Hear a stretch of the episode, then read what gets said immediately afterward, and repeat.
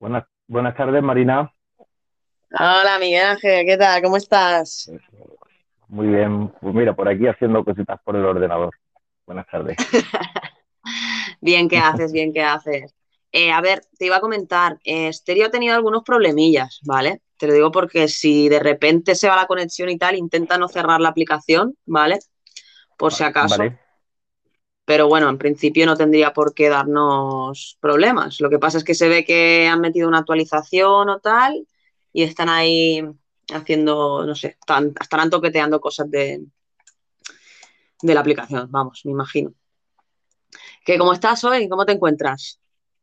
Bien, bueno, pues mira, la verdad es que estoy por las mañanas, todas las mañanas, estoy de baja. Ahora mismo no estoy trabajando porque he tenido un accidente hace un mes y tengo una clavícula rota, así que he aprovechado para entrar curiosamente a curiosear en estéreo y claro y también ahora mismo pues estaba actualizando un poco que he publicado eh, en las últimas novedades respecto al mundo COVID-19 y bueno vacunas vías de transmisión eh, velocidad y de bueno, epidemiología y todas estas cosas, ¿no? Riesgo situacional, análisis de las cosas que están ocurriendo y la verdad que hay que estar un poco, hay, que, dedicarle mucho tiempo a esto para y luego además claro como como aparecen también algunas informaciones que parece ser contradictorias pues la verdad es que en esto hay que aplicar hay que aplicar bastante la, deducción y la lógica en, esto no y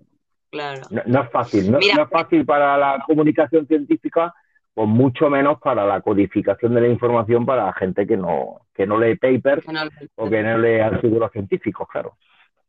Claro. Miguel, em, mira, yo tengo una intro que, siempre me preparo para, empezar con los shows.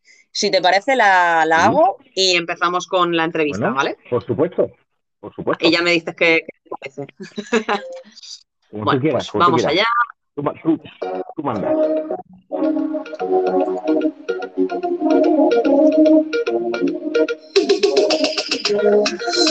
Bienvenidos al show. Hoy estamos con Miguel Ángel y yo soy RRPP Marina.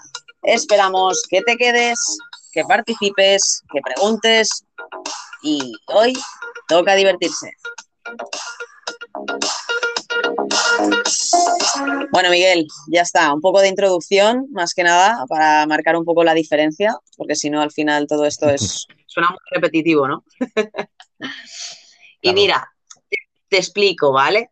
Em, yo ahora las entrevistas es una faceta que he empezado a hacer, ¿vale? No, no había empezado a hacer entrevistas, pero sí que me di cuenta que era necesario que muchas personas que están en esta aplicación pues como que no acaban de tener voz, ¿no? Porque acaban de empezar o porque a lo mejor no, no sé, eh, no, no, saben cómo transmitirlo. Y yo he visto como unas necesidades de mucha gente de decir, ostras, esta persona está entrando aquí y está viendo que hace falta esto y nadie le está dando voz, ¿no? Y entonces mi intención es eso, ¿no? Si tanto artistas como personas como tú, que ahora, bueno, ahora nos especificarás un poco de qué trata, eh, al final creo que es una buena, es un buen portal para daros a conocer y sobre todo para aclarar tanto dudas como preguntas que la gente pueda tener, ¿vale?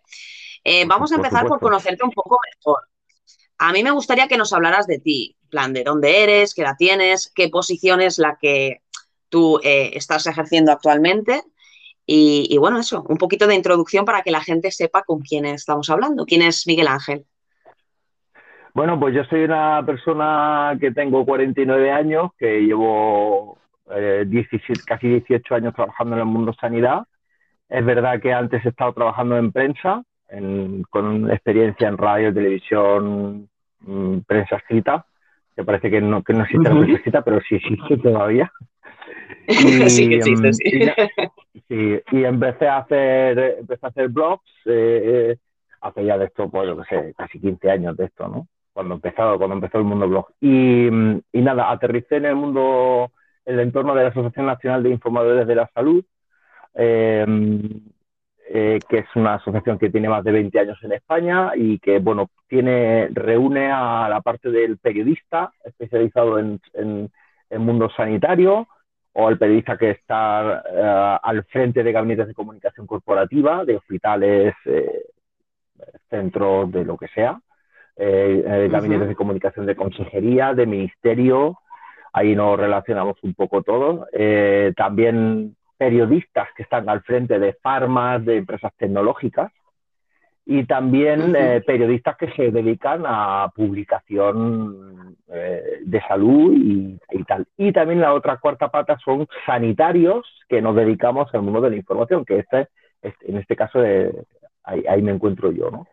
Y la verdad que aprendemos mucho uno, uno de otros. Este último año está siendo tremendo, eh, evidentemente por la pandemia y, y la verdad es que pues, nos hemos puesto mucho las pilas en este sentido porque la información en ciencia, la información en salud, pues estaba ahí, estábamos luchando precisamente porque hubiera más aproximación entre todos los ingredientes y parece ser que esto está provocando, o está, visibilizando la necesidad, ¿no? Porque lo que es cierto es que tanto en la conversación, desde el punto de vista del sanitario, y si quieres entro un poco ya en materia, de sí, sí, eh, claro, claro. lo que lo que hablamos los lo que hablamos los yo soy profesional de la radiología yo trabajo en el mundo de la radiología soy técnico especialista en radiodiagnóstico y cuando hablamos con los pacientes eh, tanto en, en, modo conversacional o eh, antes durante después de las pruebas de cualquier situación yo me di cuenta que el paciente siempre se queda con bastante incertidumbre ¿no? en, en muchas cosas quizá porque no tenemos tiempo quizá porque no, no, no, no hemos entrenado una conversación estructurada, quizá también porque los recursos que ya empezaron hace 15 años a, ver webs y a ver blogs eh, para información digital, pues quizás están demasiado codificados, demasiado enrevesados. Y ahí de todo este mare magnum, pues eh, yo precisamente estoy investigando, estoy haciendo revisiones científicas, de publicaciones científicas relacionadas con lo que influye en la comprensión de la información.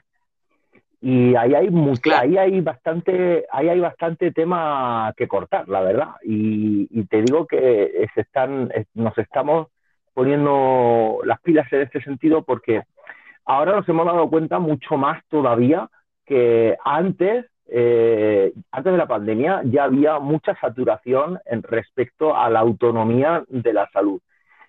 Es decir, eh, cuando una persona tiene un problema puntual, claro, hay una persona que tiene un, problema puntual de salud no grave, bueno, pues se, deja en las manos de, del mundo sanitario. Pero cuando empieza la cosa a complicarse, cuando empieza la cosa a cronificarse o cuando te viene un cáncer, pues ya te viene una saturación mental tremenda, ¿no? Y entonces, por diversas circunstancias, porque un cáncer, una enfermedad crónica, influye no solamente sobre tu aspecto de salud, sino también sobre tu trabajo, sobre tu familia, sobre muchas cosas. Entonces, ahí hay, que, hay que meterse en el mundo de la antropología, sociología y la psicología en todo esto. Y es cierto que nos estamos dando cuenta que hay una saturación mental que, actualmente produce una desafección de la información. Por ejemplo, hay gente que ya no comprende o que no se puede actualizar porque no tiene tiempo, porque ya le parece demasiado complejo todo esto. Y entonces cuando aparece el bulo, cuando aparece la conspiración, cuando aparece ah, el rechazo, y entonces, bueno, pues hablando contigo, hace poco, hace unos días, creíamos conveniente que podemos, a través de, tu, de tus seguidores, de tu plataforma, de tus entrevistas, poder hablar de, muchas dudas que pueden surgir por parte de tu, de tu audiencia, que, pues nada, aquí me presto para poder tratar de solventarlas. Sí, claro, sí, es que la, cosa está ahí, ¿no? Que al final eh, yo también me siento así como has dicho, ¿no? Que con el COVID llevamos más de un año eh, sufriendo todo esta, este proceso, ¿no? Esto, esta calvaria que estamos viviendo todos y al final es como que con tanta información, con tantas cosas, eh, tantas, o sea, pones la tele y es todo COVID y si no, uno te dice una cosa, el otro otra llega un momento que yo, por ejemplo, ya es que, sinceramente, o sea, no pongo noticias que, se, que hablen de COVID porque ya estoy agobiadísimo. O sea, este tema ya eh, me satura. De hecho, estaba haciendo, eh, bueno, las preguntas que tengo preparadas para la entrevista y decía, joder, tío, es que me estoy agobiando de pensar eh, que te voy a avasallar con estas preguntas, ¿sabes? Y decir, es que yo ya estoy alta. que está todo el día con, con, esto en el trabajo, ¿no? Llega a ser un poco agotador. Eh, yo creo que la gente ya también se siente muy, muy así, ¿no? Pues sí, la verdad es que, bueno, hay mucha. Ah, y luego, aparte, también hay, hay otro ingrediente más en, la ecuación, y eh, no solamente es el agotamiento y la saturación mental, el, saber esto ya es cierto, esto no es cierto, esto es actualizado, esto no es actualizado. Eh, psicológicamente la gente acorta, acorta la solución o se enfrenta a una situación que dice, bueno, pues mira, ya bajo los brazos, ¿no? Que ese es el peligro en el que ya estamos entrando, está la gente bajando los brazos en ese sentido, se olvida por la saturación mental de las cosas. Y luego está, como te decía, está entrando otro ingrediente más y es el tema de la gestión del miedo. Pero por, mucho, por muchas circunstancias. Por ejemplo, también es verdad que el mensaje que, que, que podéis ver en redes sociales por parte de sanitarios hay una, hay una parte, no, cuidado, no, no toda, ¿eh? pero hay una parte del mensaje que está metida dentro de, la, de, la, de una mala gestión del miedo por parte del sanitario. ¿Qué, qué significa esto? Pues que el, el, hay que comprender también al sanitario que trabaja, que está agobiado, que lleva un año metido en, en, en, en pie de guerra. Claro. Y entonces, ¿qué pasa? Pues que cuando te dicen el concierto del sábado eh, de Barcelona u otra actividad, eh, ¿qué es lo que pasa? Que cuando tú ya tienes una saturación tan, tan a largo plazo, lo que el sanitario te dice, mira, no hagas nada, quédate en tu casa. Y eso tampoco puede ser. ¿Por qué? Porque también es una forma de demostrar que tú también estás saturado. Y sí hay cosas que se pueden hacer, pero claro, ¿cómo hacer las cosas? ¿Cómo clasificar la información, cómo eh, elaborar mentalmente un, patrón de, deducción del riesgo situacional, yo creo que es momento de volver a repetir, de, volver a refrescar y de volver a escuchar preguntas que, que, seguramente, pues mira, por ejemplo, eh, todavía hay gente que cree que, que, que nos estamos contagiando mucho no digo que no, pero que, no sea una de las rutas de contagio, pero todavía no. No estamos contagiando con lo de las bolsas del Mercadona, con las monedas y con estas cosas, ¿no? Cuando ya hay mucha actualización científica al respecto de esto, ¿no? Y el tema de los aerosoles y, la confusión, ¿no? Entonces, claro, es que, es que hay muchísimas. sí, sí, perdona, Miguel. Que, que, hay muchísimas cosas que yo he apuntado algunas de las que estás nombrando así un poco por, por encima. Y, y, la verdad es que sí, ¿no? Que que una de las preguntas que tenía yo, eh, que, al final es verdad es mentira, ¿no? Eh, yo tenía entendido que la propagación, o sea, esto es algo que he escuchado yo, ¿no? Eh, que la propagación, en plan, si, si, tenemos COVID, por ejemplo, y tocamos un objeto, que esa infección o esa contaminación en ese objeto solo dura 30, 30 segundos. ¿Eso es cierto? ¿O, realmente no es cierto? que yo sepa, yo no he leído ningún paper científico que diga que 30 segundos es lo que dura. Claro, es que, ¿ves? Es que no he leído algo tan, tan, absurdo como esto, a mí me ha llegado a los oídos, pero no, pero no, sé si por tele, por radio o cómo, ¿no? Pero ya es algo como subconsciente que ya te lo crees, dices, ah, no, no pasa nada, solo dura 30 segundos el virus ahí, o sea que no pasa nada, ¿sabes? y dices, hostia, es cierto.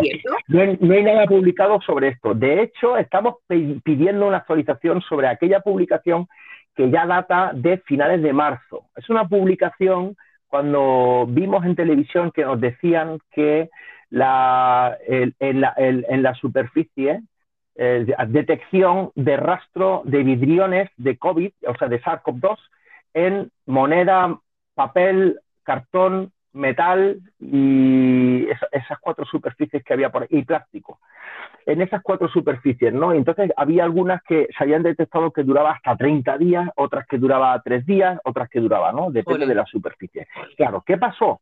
Pues que ese, ese, ese escenario de, de comprobación se hizo efectivamente, como se suele hacer en investigación científica, con muchísimos datos.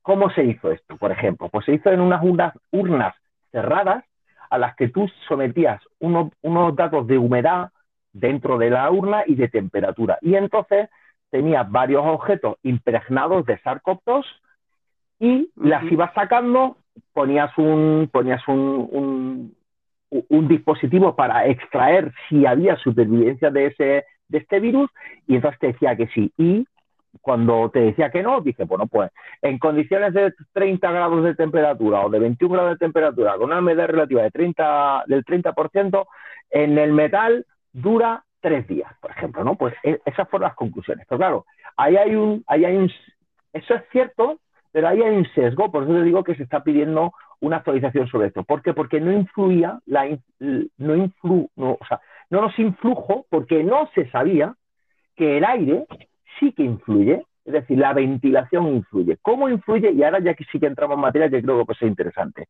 ¿Cómo influye el efecto del, del aire? Porque claro, eran urnas cerradas. ¿Cómo influye el efecto del aire en, el, en cualquier virus respiratorio? No solamente SARS-CoV-2.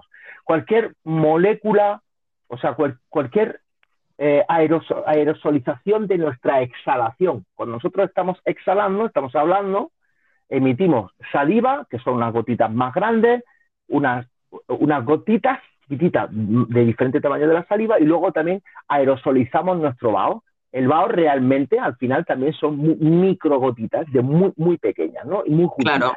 realmente normal, ¿no? Claro. Todo eso viene en base a una densidad. Ahora, ¿cuál es el efecto de la, del aire respecto a cualquier gotita? Pues si, si empezamos a pensar de forma lógica es que las seca. Por eso la ropa se seca al viento. Por eso la ropa, el tejido se seca cuando la ponemos, claro. Por eso algo que tú expones al, aire libre se seca. Y si tú metes una, un calcetín mojado en un, en un cajón, ¿sabes? Pues tarda mucho más tiempo en secarse. Sin embargo, tú pones un calcetín mojado en, en un tendedero, tarda menos tiempo. Y si tú lo pones encima en un tendedero y que le da el calor, más tiempo tarda, o sea, menos tiempo tarda en secarse, efectivamente. Otra cosa ya es el, soluto, el contenido que tiene ese vaho, esa gotita, esa saliva.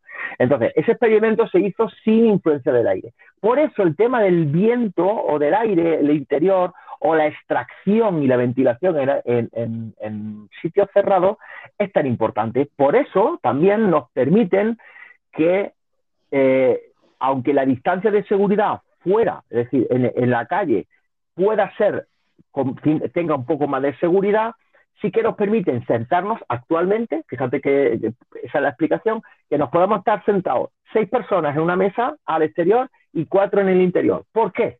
Pues porque en, el exterior, en la influencia del aire, lo que va a hacer, va a ser que va, primero, tiene tres efectos sobre la esfera. Primera, el primer efecto que la acelera. Al acelerarlo, se rompe esa, esa propia gotita. ¿Por Porque no, porque no es eterna la gotita. Entonces, el primero que es la, rompe. Segundo efecto que es la rompe la superficie por rozamiento de unas gotitas con otras. Y tercero, lo que hace también es que deshidrata por el efecto del calor, del movimiento del aire, deshidrata las gotitas. El mismo efecto de secado es el mismo. Es decir, si vosotros estáis delante, si, si vosotros ducháis en el, en el aseo y hay agua y habéis, lo habéis hecho con agua caliente, que en invierno se nota mucho más, ¿no? Y os fijáis en el espejo, ¿qué sucede? Además, claro que también la parte de la... Claro, se, se empaña el espejo. Pero desde, si tú no haces nada en ese espejo y en esa habitación, ¿por dónde empieza a abrirse el espejo, a, secarse el espejo? Por la parte de abajo, nunca por la parte de arriba. ¿Por qué? Porque el calor, porque son gotículas de calor que son las mismas que nosotros pulsamos, y entonces se concentran mucho más en, la parte de arriba, y entonces ya se casa ahí abajo. Claro, tú, y tú no haces nada, ¿no? Pues es exactamente lo mismo, por eso eh, hay que pensar siempre en esto, en el que, aunque la, las dos formas que hay de, de transmisión aérea, y ahora vamos al tema de la superficie, las dos formas de transmisión aérea que hay son por la saliva, y entonces se ha constatado que a través de la saliva, de distintos tamaños de la saliva, pueden llegar en función de la velocidad a la que hablamos, o sea, la fuerza de, respiración que nosotros tenemos, suelta las gotitas mucho más fuertes. Pues si estás cantando, si estás gritando, si estás hablando alto, más lejos llegarán. Y esas gotitas se depositan o, le, entran directamente a la boca a la otra persona. Eso es la primera vía de transmisión y la más importante. Ahí está. ¿Por qué? Porque sí, que de hecho... estamos comiendo, Sí, perdón. Sí, perdona, que, que, de, que de hecho, que esta prueba de las mascarillas, ¿no? De, de a ver qué es lo que traspasa, lo que no, eh, sí que he visto por, por, la televisión que han hecho últimamente muchísimas pruebas, ¿no? Para que la gente vea, ¿no? De que realmente el vaho, aunque tú tengas la mascarilla delante de tu cara, ¿no? Que sube para arriba o baja para abajo. O sea, quieres decir que, que sigue habiendo la, la posibilidad de contagio, pero por eso precisamente llevamos la, la mascarilla. Claro, efectivamente. A ver, eh, la primera ruta de contagio es sin mascarilla, evidentemente, sin mascarilla. La primera ruta de contagio es hablando con otra persona sin mascarilla uno enfrente de otro. Si tú no tienes una distancia de un metro y medio, cuando estás comiendo con otra persona, esas gotitas de saliva o se le van a su boca o se van al vaso que tiene la otra persona y al tuyo mismo y ahí nos estamos contagiando. Es, es, la forma más simple de contagiarnos. segunda, forma, segunda forma de contagiarnos sin mascarilla es con aerosoles. Eh, ¿Por qué? Porque el vaho sube para arriba, pero puede transportarse según las ventilaciones que haya en, la, en, en, el espacio de interior, ¿no? También en la calle puede transportarse, también en la calle puede transportarse, pero tengamos en cuenta el efecto del aire, que es lo que hace el aire, como he dicho antes. Pues entonces el aire tiene tres formas de romper la superficie y, eso, y ese contenido absoluto va directamente al suelo. Y ya está. Y tercera vía de, de, de contagio es cuando nosotros estornudamos, cuando nosotros estamos escupiendo en alguna cosa, tú tocas eso y te lo llevas a tu boca. Es decir, al final el escenario de contagio más típico es cuando tú le hablas a otra persona cerca y le estás dando y le estás dando conversación. Otra de otra ruta de contagio muy importante ha sido al principio el beso en la cara. Y ahí es donde nos estamos contagiando todas, todas las Claro, tú le estás dando, claro, el beso en la cara, tú le estás dando un beso. Está, cuando tú haces un beso, además es una succión. Haces una succión para adentro y te estás tomando la succión de la saliva de todo el mundo que ha besado en la misma cara. Eso fue al principio. Ahora, ¿por qué no? Claro, eso ah, con los abuelos, con, todo el mundo. ¿Qué ha pasado? Pues que ahora se ha reducido todo ese tipo de riesgo por el uso de las mascarillas. Ahora, es muy difícil que, Ahora te, das el cuento, ¿no? Sí, pero, en el codo, en el codo, no, pero en el codo no, ha sido tan importante porque realmente tú luego no te tocas realmente el codo y te lo llevas la mano a la boca. ¿Y por qué no te llevas la mano a la boca? No te, porque ya tienes mascarilla puesta. puedes tocar con el codo la cara, eso. Yo creo que por eso lo hicieron. Claro, claro, claro. Eso era para estornudar. Eso era para estornudar. Ahora, hay un porcentaje muy mínimo todavía que podemos considerar por el tema de, de la saliva que nosotros tocamos algo que haya estado en contacto con la saliva y que todavía dure ahí. Sí, pero todavía no se sabe cuál es el tiempo. Esta es la respuesta a la pregunta que tú decías de los 30 segundos. Todavía no se sabe. ¿Existe un riesgo? Muy mínimo, pero existe. Pero existe. Por eso todavía se ponen el, gel hidroalcohólico en algunos sitios para que tú de vez en cuando y frecuentemente te acuerdes. Oye, que yo he podido tocar un pomo de una puerta. Ahora, eh, y, y ¿sabéis lo que ha pasado? Es que tantas medidas restrictivas en el principio ha hecho que la gente se canse porque son hábitos a los que no estamos acostumbrados. El de la mascarilla no estamos acostumbrados, el de lavarse la mano no estamos acostumbrados y uno de los problemas que estamos teniendo ahora es que la gente ya se ha olvidado. Se ha olvidado por, porque está saturada, está saturada porque ya ha perdido el miedo, porque sobre todo la gente joven que sabe que la gente joven que como no sufren casi ningún joven muy pocos, muy pocos jóvenes han tenido problemas graves de COVID y dice, bueno, pues a mí me da igual. Pero claro, pero tú formas parte, pero esa persona sí forma parte de la, de la, del complejo red, de la, de la compleja forma de traspasar y de que llegue el COVID al final hasta nuestro abuelo. Porque al final llega. Claro. sí, sí, no. Eh, a mí a mí la verdad es que me he encontrado con bastante gente joven. A ver, yo tengo 28, pero sí que a veces me relaciono con gente un poquito más joven que yo y sí que es verdad que me da mucha rabia y pena a la vez de ese egoísmo que no se dan cuenta de que al final eh, lo que estás haciendo es arriesgar la vida de tus familiares. Aunque para algunos el COVID no sea tanto y tal, eh, pero para ti a lo mejor no, que eres joven, pero para tu madre o para tu hermana o para tus abuelos, eh, puedes ser crítico y puedes hacer que, la vida que a lo mejor le duraba 10 años, pues le dure dos días. Entonces, yo creo que también es, eso, que la falta de, información o simplemente el egoísmo. Eh, no lo sé. Estas nuevas generaciones a mí me, descolocan muchísimo, la verdad. Claro, ellos creen que, a ver, ellos que el problema de este, de, esto, de, esta, de toda esta situación, es la, la, baja percepción que hay de que esto puede seguir una ruta que es invisible. Si el COVID oliera o si el COVID se pudiera ver, las cosas cambiarían, pero estamos ante un virus respiratorio. Esto es como, yo ponía ejemplos hace poco, digo, si el COVID oliera como los peos, perdóname por decirlo, Verás tú cómo nos daríamos cuenta de todo esto. Claro, porque huele. y además es exactamente lo mismo, porque al final es un virus respiratorio. Claro. Si, si tú tienes un pedo a tu lado, te das cuenta perfectamente. Y si hay aire, se traslada. ¿A que sí? Pues lo mismo. En, este caso estamos ante una misma, claro, estamos ante una misma situación, es decir, esto es un virus respiratorio que se transmite por el aire, pero también se transmite eh, en forma superficial, pero menos, pero, ostras, eh, mm, que van por ochenta y tantos mil muertos en España, ¿eh? Sí, que no es una tontería, sí, sí, sí. Y, y, que no es una tontería. Y te digo una cosa, aquí el problema de todo esto es que los jóvenes, que uno sí habla con muchos jóvenes, Ah, no hablan entre sí de un problema. ¿Sabes cuál es el problema? El reconocer si tienes dudas o no de que tú formaste parte de la, de, la ruta de transmisión y de que tu abuelito o abuela se murió. No lo reconocemos. Porque, porque es duro reconocerlo. Porque es duro reconocer, ostras, yo estuve en una fiesta y te lo callas. Porque al final la gente miente sobre su salud. Los que somos sanitarios a lo mejor la gente miente constantemente sobre su salud. Mentimos, no reconocemos, oigo que es verdad, o, a ti no te pasa. No te dicen a ti, oye, mira, que te tienes que, que no tienes que consumir esto, que no tienes que hacer esto, que tú sabes que, no, no, sí, eso yo, eso yo no lo hago. Bueno, algunas veces me salto. Bueno, la verdad es que mentimos porque no tenemos una percepción, no estamos acostumbrados en el mundo normal a que los efectos de la salud se acumulen a lo largo del tiempo, como el tema de las drogas, como el tema del alcohol, como el tema del tabaco, como el tema de, las dietas grasas.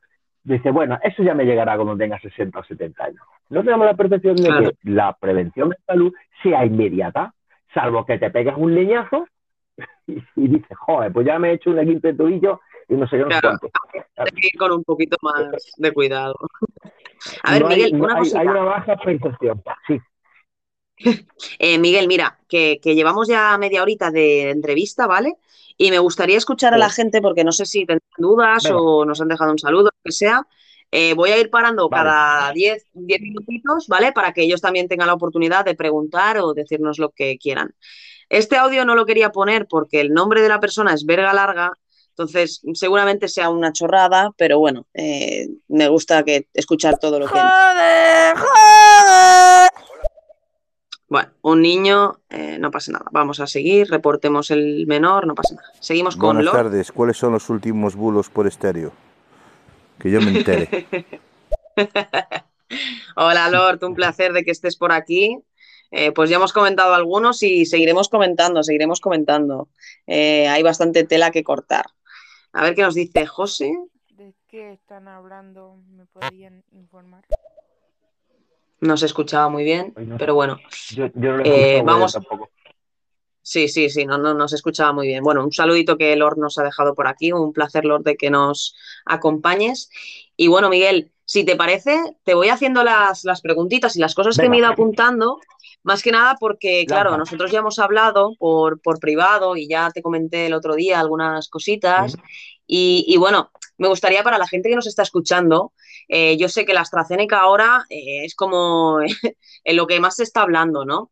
Y, mucha gente joven como yo, ¿no? Que al final nos, preguntamos, a ver, si a mí me toca vacunarme, me gustaría saber cómo está la situación actual, qué está pasando con la AstraZeneca y si es, si es seguro o si tú como, como eh, parte de la sanidad, si tú lo recomendarías y, y, que, y bueno, cómo está la situación, si nos puedes explicar un poco. Bueno, AstraZeneca es una de las vacunas que están eh, actualmente aprobadas por la Agencia Europea del Medicamento y lo único que ha pasado es que eh, se detectaron algunos casos en toda Europa eh, de personas que han tenido una, bueno, una trombosis cerebral venosa. Eso significa que hay una, una se densifica demasiado la sangre, al salir del cerebro no sale y se forma un trombo. No es el trombo, el trombo de entrada, sino el trombo de salida. Em, lo que pasa es que eh, cuando, cuando tú tienes eventos de este tipo, lo primero que haces es comparar desde el punto de vista epidemiológico qué otros sucesos han habido. me explico. Es decir, si tú, si de eh, 100.000 personas que le has puesto la vacuna, AstraZeneca, has tenido 30 casos con vacunas, que es lo primero que han hecho después de, esos primeras, de esas primeras alertas, comparar el ratio de, de, de- este tipo de accidentes con otras 100.000 personas de, de- con, un mismo, con una misma característica de población. Y resulta que no, era, no, no es tan diferente, es muy poco diferente. Prácticamente es igual, es decir, habitualmente cada 100.000 personas eh, en, en una edad comprendida de la vacunación que se ha, que se ha hecho, han tenido también ese tipo de accidentes eh, cerebrovasculares, que se llama, eh, en toda Europa. Entonces, lo primero que te dice, a ver, esto parece que puede atribuirse, no es causa, pero sí que lo que ha dicho la Agencia Europea del Medicamento, AstraZeneca y todo el mundo de la investigación ha dicho, bueno, no parece que sea causa, pero resulta que de las otras vacunas no ha sido lo mismo. No hemos tenido esos mismos casos. ¿Qué es lo que, se ha, lo que pasado? Dice, bueno, claro hay, claro, hay una evidencia. Estas son las formas de deducir las cosas, ¿no? Claro, es que AstraZeneca se ha vacunado solamente a personal no esencial, es decir, policías, docentes y sanitarios. Las otras vacunas se han hecho para personas de más de, más de 70 años. De riesgo, sí, sí. Evidentemente, hay- hay- claro, ahí hay una forma de comparar que no se podía comparar. Que no han habido, eh, es- sí han habido ese tipo de casos, pero era una cosa extraña.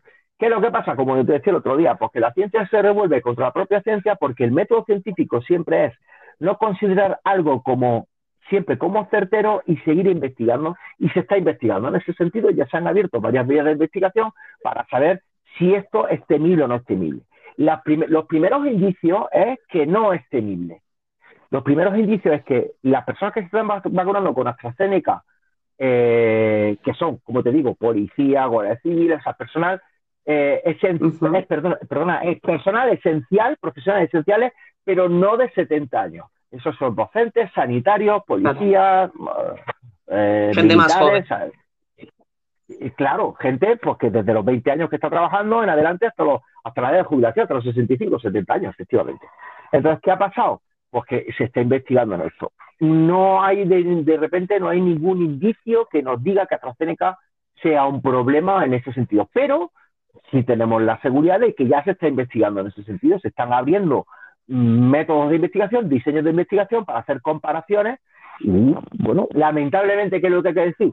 Respecto a estas muertes, que ojalá no se hubieran producido, pero lo más probable es que sin vacuna también se habrían producido esas muertes. Porque acere- accidentes cerebrovasculares en personas asintomáticas también existen. Claro, Es que esa es la verdad. claro, claro. Lo que dices Es que, dice, o es que no han. se, ha muerto, se, ha, se ha muerto de repente, le dio un S en la cabeza y se murió. Eso es un accidente cerebrovascular que no tiene origen oncológico, que no tiene un origen de un trauma, que no tiene origen de... Esos son. Son muy pocos casos, también es verdad. Son casos muy llamativos, pero también existen. Y entonces, claro, hay que comprobar si esto está atribuible o no a AstraZeneca. Eh, De repente Claro, parece siguen- que todavía no es atribuible. Claro, siguen investigando, ¿no? Para saber si es cierto, si Claro. no. Y claro, de mientras, pues es- por eso te preguntaba, porque yo ya me lo explicaste el otro día, pero sí que creía que era oportuno, ¿no? Para que la gente que está escuchando, pues lo, lo entienda, ¿no? Que al final tienen que hacer una gran investigación sobre ello, pero que en principio, eh, lo que se prevé es que no sea el motivo eh, la vacuna, ¿no? Pero sí que es verdad que está metiendo muchísimo miedo a la gente que realmente, pues a lo mejor tenía intención de vacunarse, ¿no? Y ahora le han entrado el miedo de decir, jolín, eh, me están diciendo que a la gente le está pegando, por decirlo de alguna manera, un, un chungo, ¿no? Y, y te, entra un- un cague dentro que dices, jolín, es que no sé eh, Claro. si vacunarme, si no, qué hacer, eh, ¿me puedo librar de la vacuna o, o- o qué hago, ¿no? Entonces Claro, yo creo que no. sí que es Eh, importante que Este todos es el mismo nos ejemplo. vacunemos. Sí, sí, Sí, dime. perdón, perdón. Mira, te iba a poner un ejemplo para que la, la audiencia lo comprendiera un poco más fácil. Ah, Todo el mundo sabemos que hay carreteras que tienen una siniestralidad. Hay unas carreteras o hay unos puntos de tráfico que tienen una siniestralidad. Dice, jolín, ahí siempre hay un accidente de tráfico. O hay muchos accidentes de tráfico cada cierto tiempo. Es muy frecuente. ¿Por qué? Porque hay un cambio de rasante, porque la gente va siempre a demasiada velocidad, mm, porque está saliendo de una discoteca, lo típico, este tipo de cosas, ¿no? Y resulta que, imagínate que alguien dijera, ostras, pues resulta que hay muchos accidentes de tráfico en ese mismo punto de gente que tiene ruedas Michelin. Dice, mm, eh, dudosamente la rueda Michelin tenga que ver algo que ver con un, con un Claro. sitio donde tú deberías de ir a 50 por hora y vas a 100 por hora. Pero de todas formas lo vamos a es Claro. Claro, puede haber un porcentaje, ¿no? De que sea probable que justo con ese modelo puede ser que sea más fácil, ¿no? Un porcentaje de que tengas un accidente, pero no significa que por el hecho de llevar ese tipo de ruedas te vayas a, a estrellar. Sí, sí, sí, creo que ha quedado, creo que ha quedado Eh, claro. eh, eh, en, un, en un sitio de no, de no tanto riesgo, me refiero. O sea, porque una rueda de mala Claro. calidad sabemos que tiene menos, tiene menos calidad. Pero claro, eh, eso es a altas velocidades, no una velocidad de 60 por hora en, un si- en una rotonda, ¿no? Como, como quería Claro, tratar claro. de explicar en ese sentido. Por norma, por norma general, sí, la comparación yo creo que ha sido Sí. bastante acertada para que la gente lo, lo acabe de entender si tenían alguna duda. Eh, César Ibáñez nos ha dejado un audio. Vamos a escuchar a ver qué nos, qué nos comenta. Hola, buenas. Mira, me fumo tres paquetes de tabaco al día. Me preguntaba si es malo y... Bueno, hay gente muy, muy graciosa por, por estéreo. No pasa nada. Pero, pero tres, tres paquetes de tabaco al día durante un tiempo determinado no solamente te va a dar cáncer, sino te va a dar otro tipo de problemas. Eso es seguro. Respiratorio, Porque ya hay, sí. claro, porque ya hay no solamente de cáncer, y sino problemas respiratorios, problemas de inmuno, de, de- problemas de tu propio sistema defensivo, porque el cáncer no solamente ocurre en los pulmones, puede haber otros problemas renales, sobre todo problemas digestivos, porque no olvidemos que no todo lo que fumamos se queda en los pulmones, también pasa por el esófago, va hacia, lo- hacia el Claro. estómago, pasa por el intestino Se y se absorbe esas, esas partículas. En fin, Vaya tela, vaya tela. Bueno, después tengo otro bulo, ¿vale? Que, que también, eh, no sé, me gustaría también aclarar, más que nada porque viene Venga. el verano, eh, y seguro que lo has escuchado 300.000 veces. Eh, la pregunta es, ¿en el agua se puede coger el COVID? Eh, ¿se puede contagiar a alguien por estar bañándose en la playa cerca de alguien que tiene COVID?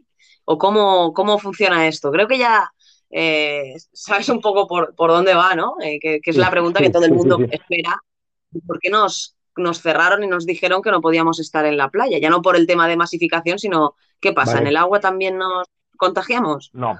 Eh, pues nada, pues eso fue un error de, de extremar la precaución del principio. Eh, como todo al principio, pues no se sabía por dónde venían los tiros, pues dijeron, venga, vamos a cerrarlo todo lo posible eh, para evitar este, esta propagación. Bueno, es muy difícil que por el agua nos podemos contagiar en, por la playa, eh, ni por el río, ni por, ni, ni por el agua potable. Entonces, pero primero por el agua potable, el agua que circula por nuestras casas, porque va clorada. Y el cloro sí que sabemos que es un, un, elemento patógeno, que, se, que, es un gran bactericida y además incluso impide la supervivencia por el estado que produce en el agua de muchos de los virus. Por eso se clora el agua y por eso también se le meten otras, otras cosas en las estaciones de depuradores, en las estaciones de, de distribución de agua, se hacen controles de calidad sobre qué tiene que tener el agua en, en todos sentidos. De hecho, la cloración del agua es de las cosas que más vidas han salvado en toda la humanidad y de toda la historia. Por supuesto que sí. Esa es una de las grandes formas de proteger epidemiológicamente a la población. La cloración del agua, Claro. el tratamiento de agua previa al que nosotros bebemos. En la playa, eso es muy difícil. Eso es muy difícil que, vamos, yo no conozco ningún caso que pueda ser atribuible. Otra cosa es que como no sabíamos por dónde, por dónde iban los tiros y todavía ni siquiera tenemos las mascarillas, no tenemos la evidencia de los aerosoles, pues nos dijeron, venga, para no nos podemos bañar y, y había playas donde había donde te podías juntar bajo una carpa. A mí me pasó en Málaga, que yo me fui en verano a una playa y no me y yo llevaba una, un, una, un parasol de estos más grandes y me decían que no, que tenía que irme a una playa exclusivamente. Digo, yo, yo esto no lo puedo entender. ¿Por qué? Porque lo vamos a juntar más gente si vamos juntos nosotros. Y yo iba con mi novia por aquello entonces. Había cosas que no eran muy explicables. Y además, Claro. con el tiempo se han convertido en deducciones ilógicas. Es decir, no se hicieron las cosas bien porque no se sabía cómo había que hacer las cosas en ese sentido. Lo cierto es que la producción científica desde el mes de octubre o noviembre sí que nos está resituando en muchísimas más certezas. La ciencia lo siente mucho. ¿Qué queréis que os? Yo no hablo en nombre de la ciencia, yo te hablo en nombre de los papers científicos que llevo como 1500 leídos y, cada día me, leo alguno más, ¿no? Sí que es verdad que no, no daba tiempo. a hacer eh, afirmaciones científicas o poner en duda las cosas que estaban pasando. Hoy en día ya sí. Hoy en día sí que hay Claro. bastante más acercamiento hacia lo que se está produciendo. Lamentablemente, Claro. eso ha producido que mucha gente diga, ya no sé con qué me tengo que actualizar. Y luego también hay cosas, a mí me pasó esta mañana una cosa en Twitter muy curiosa que sí me gustaría contarla. Sí, Hay claro. no Cuenta, cuenta. Y, y- y en- y- y entiendo que no lo entiendan. Fíjate lo que te digo, Marina. Entiendo que no lo entiendan. Entiendo que haya gente que no entienda, que no te dejan, que vayas a visitar a alguien fuera de tu provincia. O sea, es como si fuera una, una especie de contradicción. Dice, o sea, que yo no me puedo ir a ver a un familiar fuera de mi provincia, pero sí que puedo ver en un plato de televisión a seis personas. ¿Sabes lo que te digo? Es decir, una, Claro. una norma que, que- que dice que tú no puedes juntarte con tu familiar fuera de tu provincia, pero resulta que ahí sí que veo a gente que está seis personas en un plato de televisión sin mascarilla. Claro. Este claro. tipo de cosas, Claro, porque claro, este tipo de, pero este tipo de cosas, cuando tú te haces esa pregunta es porque estás saturado. Y voy a explicar muy rápidamente por qué. Es que no es lo mismo un escenario de trabajo de un plato de televisión. Yo ya estaba en un plato de televisión hace escasamente un mes, en el que la gente no lo sabe, pero ya lo han explicado. Otra cosa es que tú no te hayas enterado. En los platos de televisión, primero que te hacen una prueba justamente antes de entrar y además te están diciendo que tienes que firmar unos consentimientos y una serie de cosas. Lo segundo, en los platos de televisión hay unos extractores de aire arriba, en la parte de arriba, que tiene una potencia que no veas. Todo, eh, Claro, todo claro. el aire te lo están suc- succionando constantemente hacia arriba. Lo están succionando. ¿Por qué? Porque la saliva, si ellos están separados más de un metro, un metro y medio, y además no hablan alto, que es lo que estábamos diciendo, hasta metro y medio es la distancia de seguridad, ¿por qué? Porque la saliva puede llegar a un metro y medio, pero si tú estás hablando despacito, como en un plato de televisión se supone que tiene que haber, tu saliva y tus gotículas no van a pasar de los 60, 70, 100 centímetros. Pueden pasar, pueden llegar los aerosoles. Eso sí, pero los aerosoles, ¿qué es lo que está haciendo? Está produciendo una extracción con una potencia espectacular hacia arriba. Entonces tú estás filtrando todo el aire que hay entre medio de todas las personas. Es lo mismo que ocurre en los aviones. Los aviones, desde, hace unas normativas de hace bastante tiempo, en los aviones pasa lo mismo. Eh, si todo el si, eh, si llevamos mascarilla y nos están extrayendo encima del aire hacia arriba, con los extractores que tenemos hacia arriba, eso es muy improbable que tú te, que tú te puedas contagiar. Es muy improbable. ¿Ocurrieron contagios de aviones? Sí, al principio cuando no se sabía lo del tema de las mascarillas. No se sabía lo, perdón, lo de los aerosoles, porque se suponía que tú en un avión, si, si no le hablas a nadie o tú vas con una persona y ya tenía los sistemas de extracción aérea hacia arriba, pues decía, pues aquí no te debe pasar nada. Por eso se puso la mascarilla y por eso se pidió a la gente que no comiera, porque al comer, si hay dos personas comiendo, ya están, ya están exhalando, pero se van a contagiar entre ellas, no con los demás. ¿Sabes? Claro, es que claro, estas claro. cosas de deducción, entonces, claro, cuando tú, cuando tú afirmas esto en redes sociales es porque estás saturado. Y además otra cosa que hay que considerar también que es un ambiente de trabajo. Un plato de televisión es un ambiente de trabajo. Y los ambientes de trabajo tienen una situación especial que se han pedido para permitir el trabajo de esas seis personas. Que lo que han hecho, garantizar que tú tienes unos extractores, ya te digo yo, o sea, que, son aspiradoras tremendas que suben hacia arriba todo el aire. Realmente lo que pasa es todo- Sí, sí, que digo que realmente lo que pasa es que la gente se piensa que ahí no hay ningún tipo de control, que no están No, eso, no. con esos extractores tan potentes y después lo que pasa es que frustrados pues entran en Twitter y ponen cualquier cosa Claro. o entran en estéreo y empiezan a decir cualquier burrada. Y en cuanto a lo que decías de los de, ir a ver a un familiar y ver a otra gente en, en la televisión, aquí en Mallorca, por ejemplo, bueno, supongo que has visto lo último, ¿no? Que dicen que alguien de Madrid para poder venir aquí tendría que irse a un país europeo y después venir hacia Mallorca, mientras los alemanes, los parisinos y todo el mundo sí que puede venir directamente a Mallorca. Entonces le han pedido un poco de coherencia al gobierno español y yo creo que es que ya eh, no saben ni cómo realizar las, las leyes correctamente, ¿no? Entonces esto está siendo un poco un caos que yo creo que a los mismos políticos y todo, no quiero entrar en, quién nos gobierna, quién no, pero sí que yo creo que ya a nivel global estamos todos súper, súper saturados con, con el tema. De hecho, yo Claro, creo por- claro, porque no lo entiendes. porque no lo entiendes, Claro. porque, porque encima que ya estás cansado de todas estas cosas, no lo entiendes. Pero yo, si quieres, te explico un poco cómo, cómo razonar para entenderlo. Mira, Sí, claro, claro que sí. cuando tú, Si te parece, tú- Miguel, cuando tú te... Venga, Miguel, antes de, de que, Audio, de que audio, empieces a, audio. a seguir explicando, vamos a seguir escuchando a ver qué nos ha dicho César, que decía del, el de fumarse tres paquetes diarios, aunque ha sido muy gracioso. Vamos a escuchar qué nos dice y luego a, a Eduardo. O sea que si fumo se me cae hasta el pene, ¿no? Bueno. Bueno, eso sería, eso sería muy difícil. Pero sí te voy a decir una cosa. La, el fumar sí que tiene que ver con la impotencia sexual. Ostras, sí, eso sí que es, Claro. eso, eso sí que es verdad que lo, que lo he escuchado. Eh, vamos a darle paso a- al audio de, de Eduardo, de Aquí hay dominios. Vamos a ver qué nos cuenta. Hola Marina, hola Miguel, eh, soy, soy Eduardo. Hola. Ya muy interesante la charla. Estoy aprendiendo más en un ratito aquí en estéreo que en todo lo que llevamos de pandemia viendo noticias todos los días. Así que nada, está, bastante entretenido y mucha información muy útil. Y me ha surgido una, duda eh, cuando comentaba Marina lo de, eh, lo de en el agua, si te puedes contagiar o no. Eh, me surgía la duda de si no te puedes contagiar en el, agua, cómo es que después se utilizan las aguas residuales para saber si, si hay, si hay brotes en zonas y demás. Nada, muchas gracias. Pues sí, la verdad que Eduardo ha encontrado ahí un, una incertidumbre.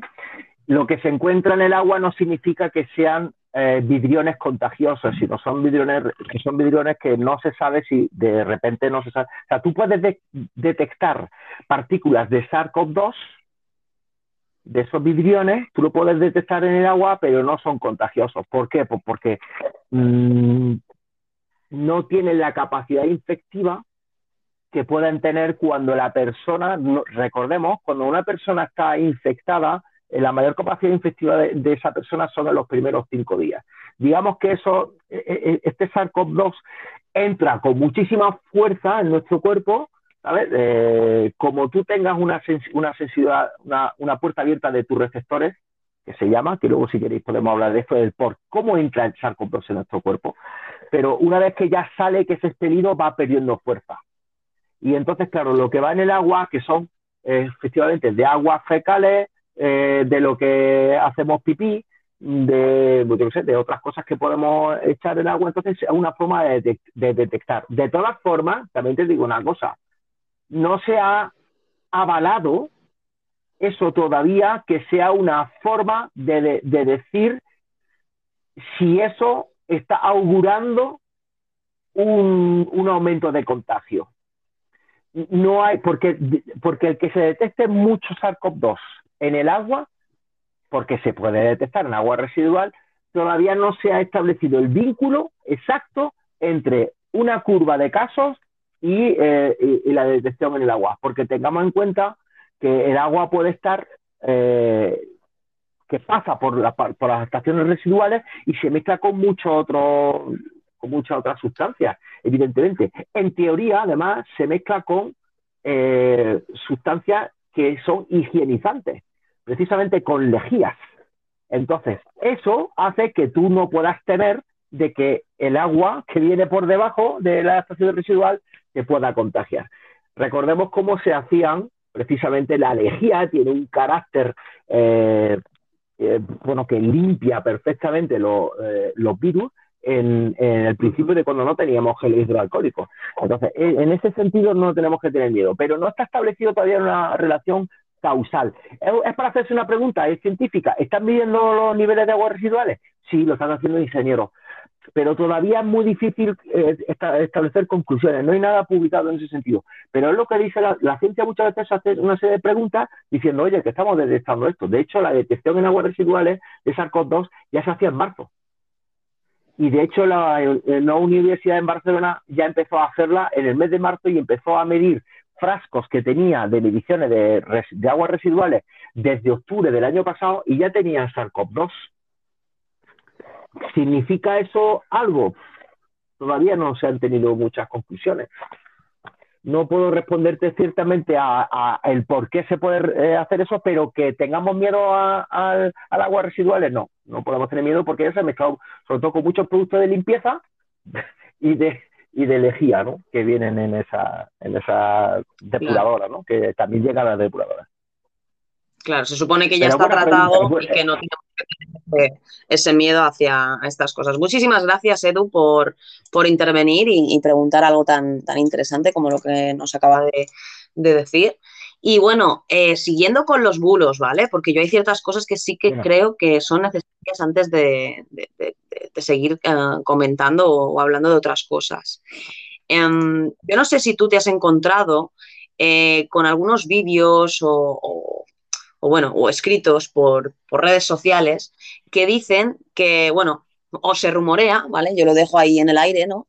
De que muchos médicos o, o doctores, tanto dentro como fuera de España, eh, les han incentivado con, económicamente como para que diagnostiquen eh, el COVID a muchas personas que realmente no lo han tenido.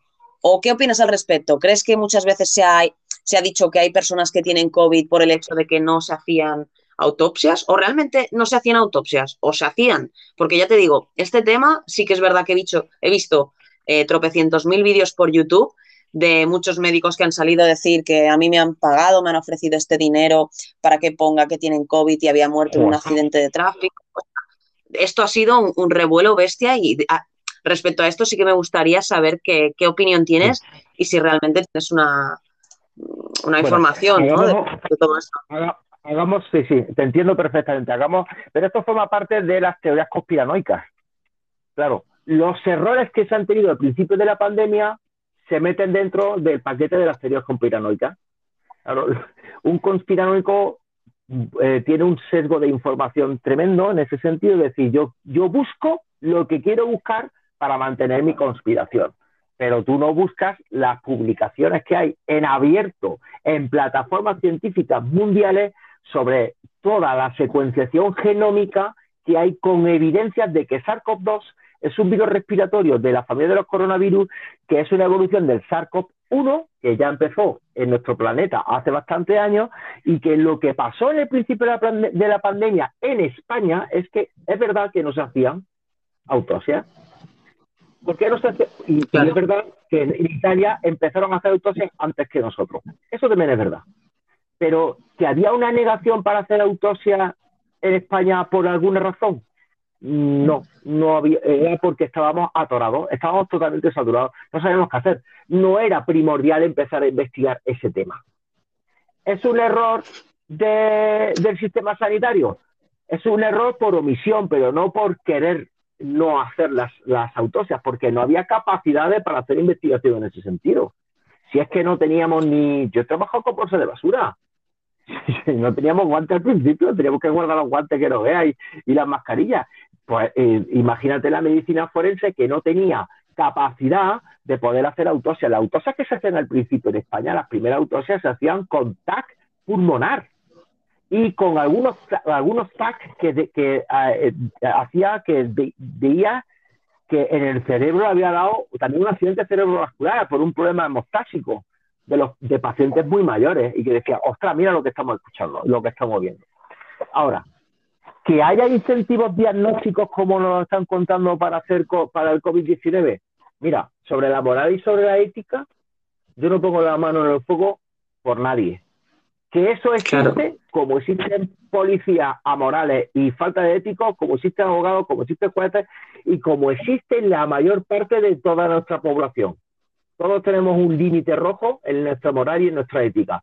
Pero te digo que eso es, eso es muy improbable que haya habido conspiración para hacer más diagnóstico o menos diagnóstico. ¿Ha habido errores en la contabilidad? Sí. ¿Se está rectificando? Sí. Pero no forma eso no es una forma de establecer un vínculo entre la conspiración de que si hay COVID y que si no hay COVID. ¿Que fueron errores? Sí, es cierto. Hay que reconocerlo. Tan simple como esto. Claro.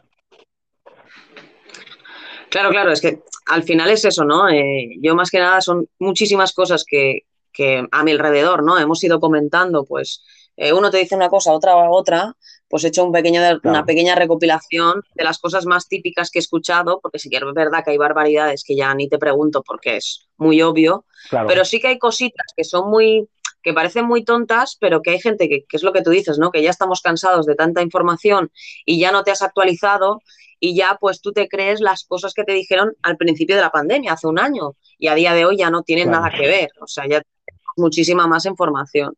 Entonces, es un, un poco eso, ¿no? El saber qué, qué es lo que hay, que está tramando todo, todo esto detrás, ¿no? Ya un tema conspiranoia o no, qué es la realidad, ¿no? Que una persona que trabaja en ello eh, te ha llegado algo así o simplemente es tema conspiranoico y todo el internet que nos está eh, pues removiendo y haciendo a todos que pensemos cosas que no son que no son reales pero sí que es verdad que pienso que obviamente siempre hay gente de mala por detrás o pues eso con falta de, principios que sí que sería capaz de, de jugar con estos números y, y aprovecharse de ello ¿no?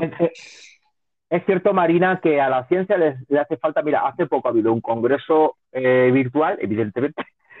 Hemos tenido un congreso virtual sobre la, la, eh, los estilos de comunicación científica, que en España hay una sociedad también que tengo muy buenos amigos ahí, con, muy amigos, su presidente precisamente, y que ahora trabaja eh, como res- responsable de- del Gabinete de Comunicación del Consejo Superior de Investigaciones Científicas.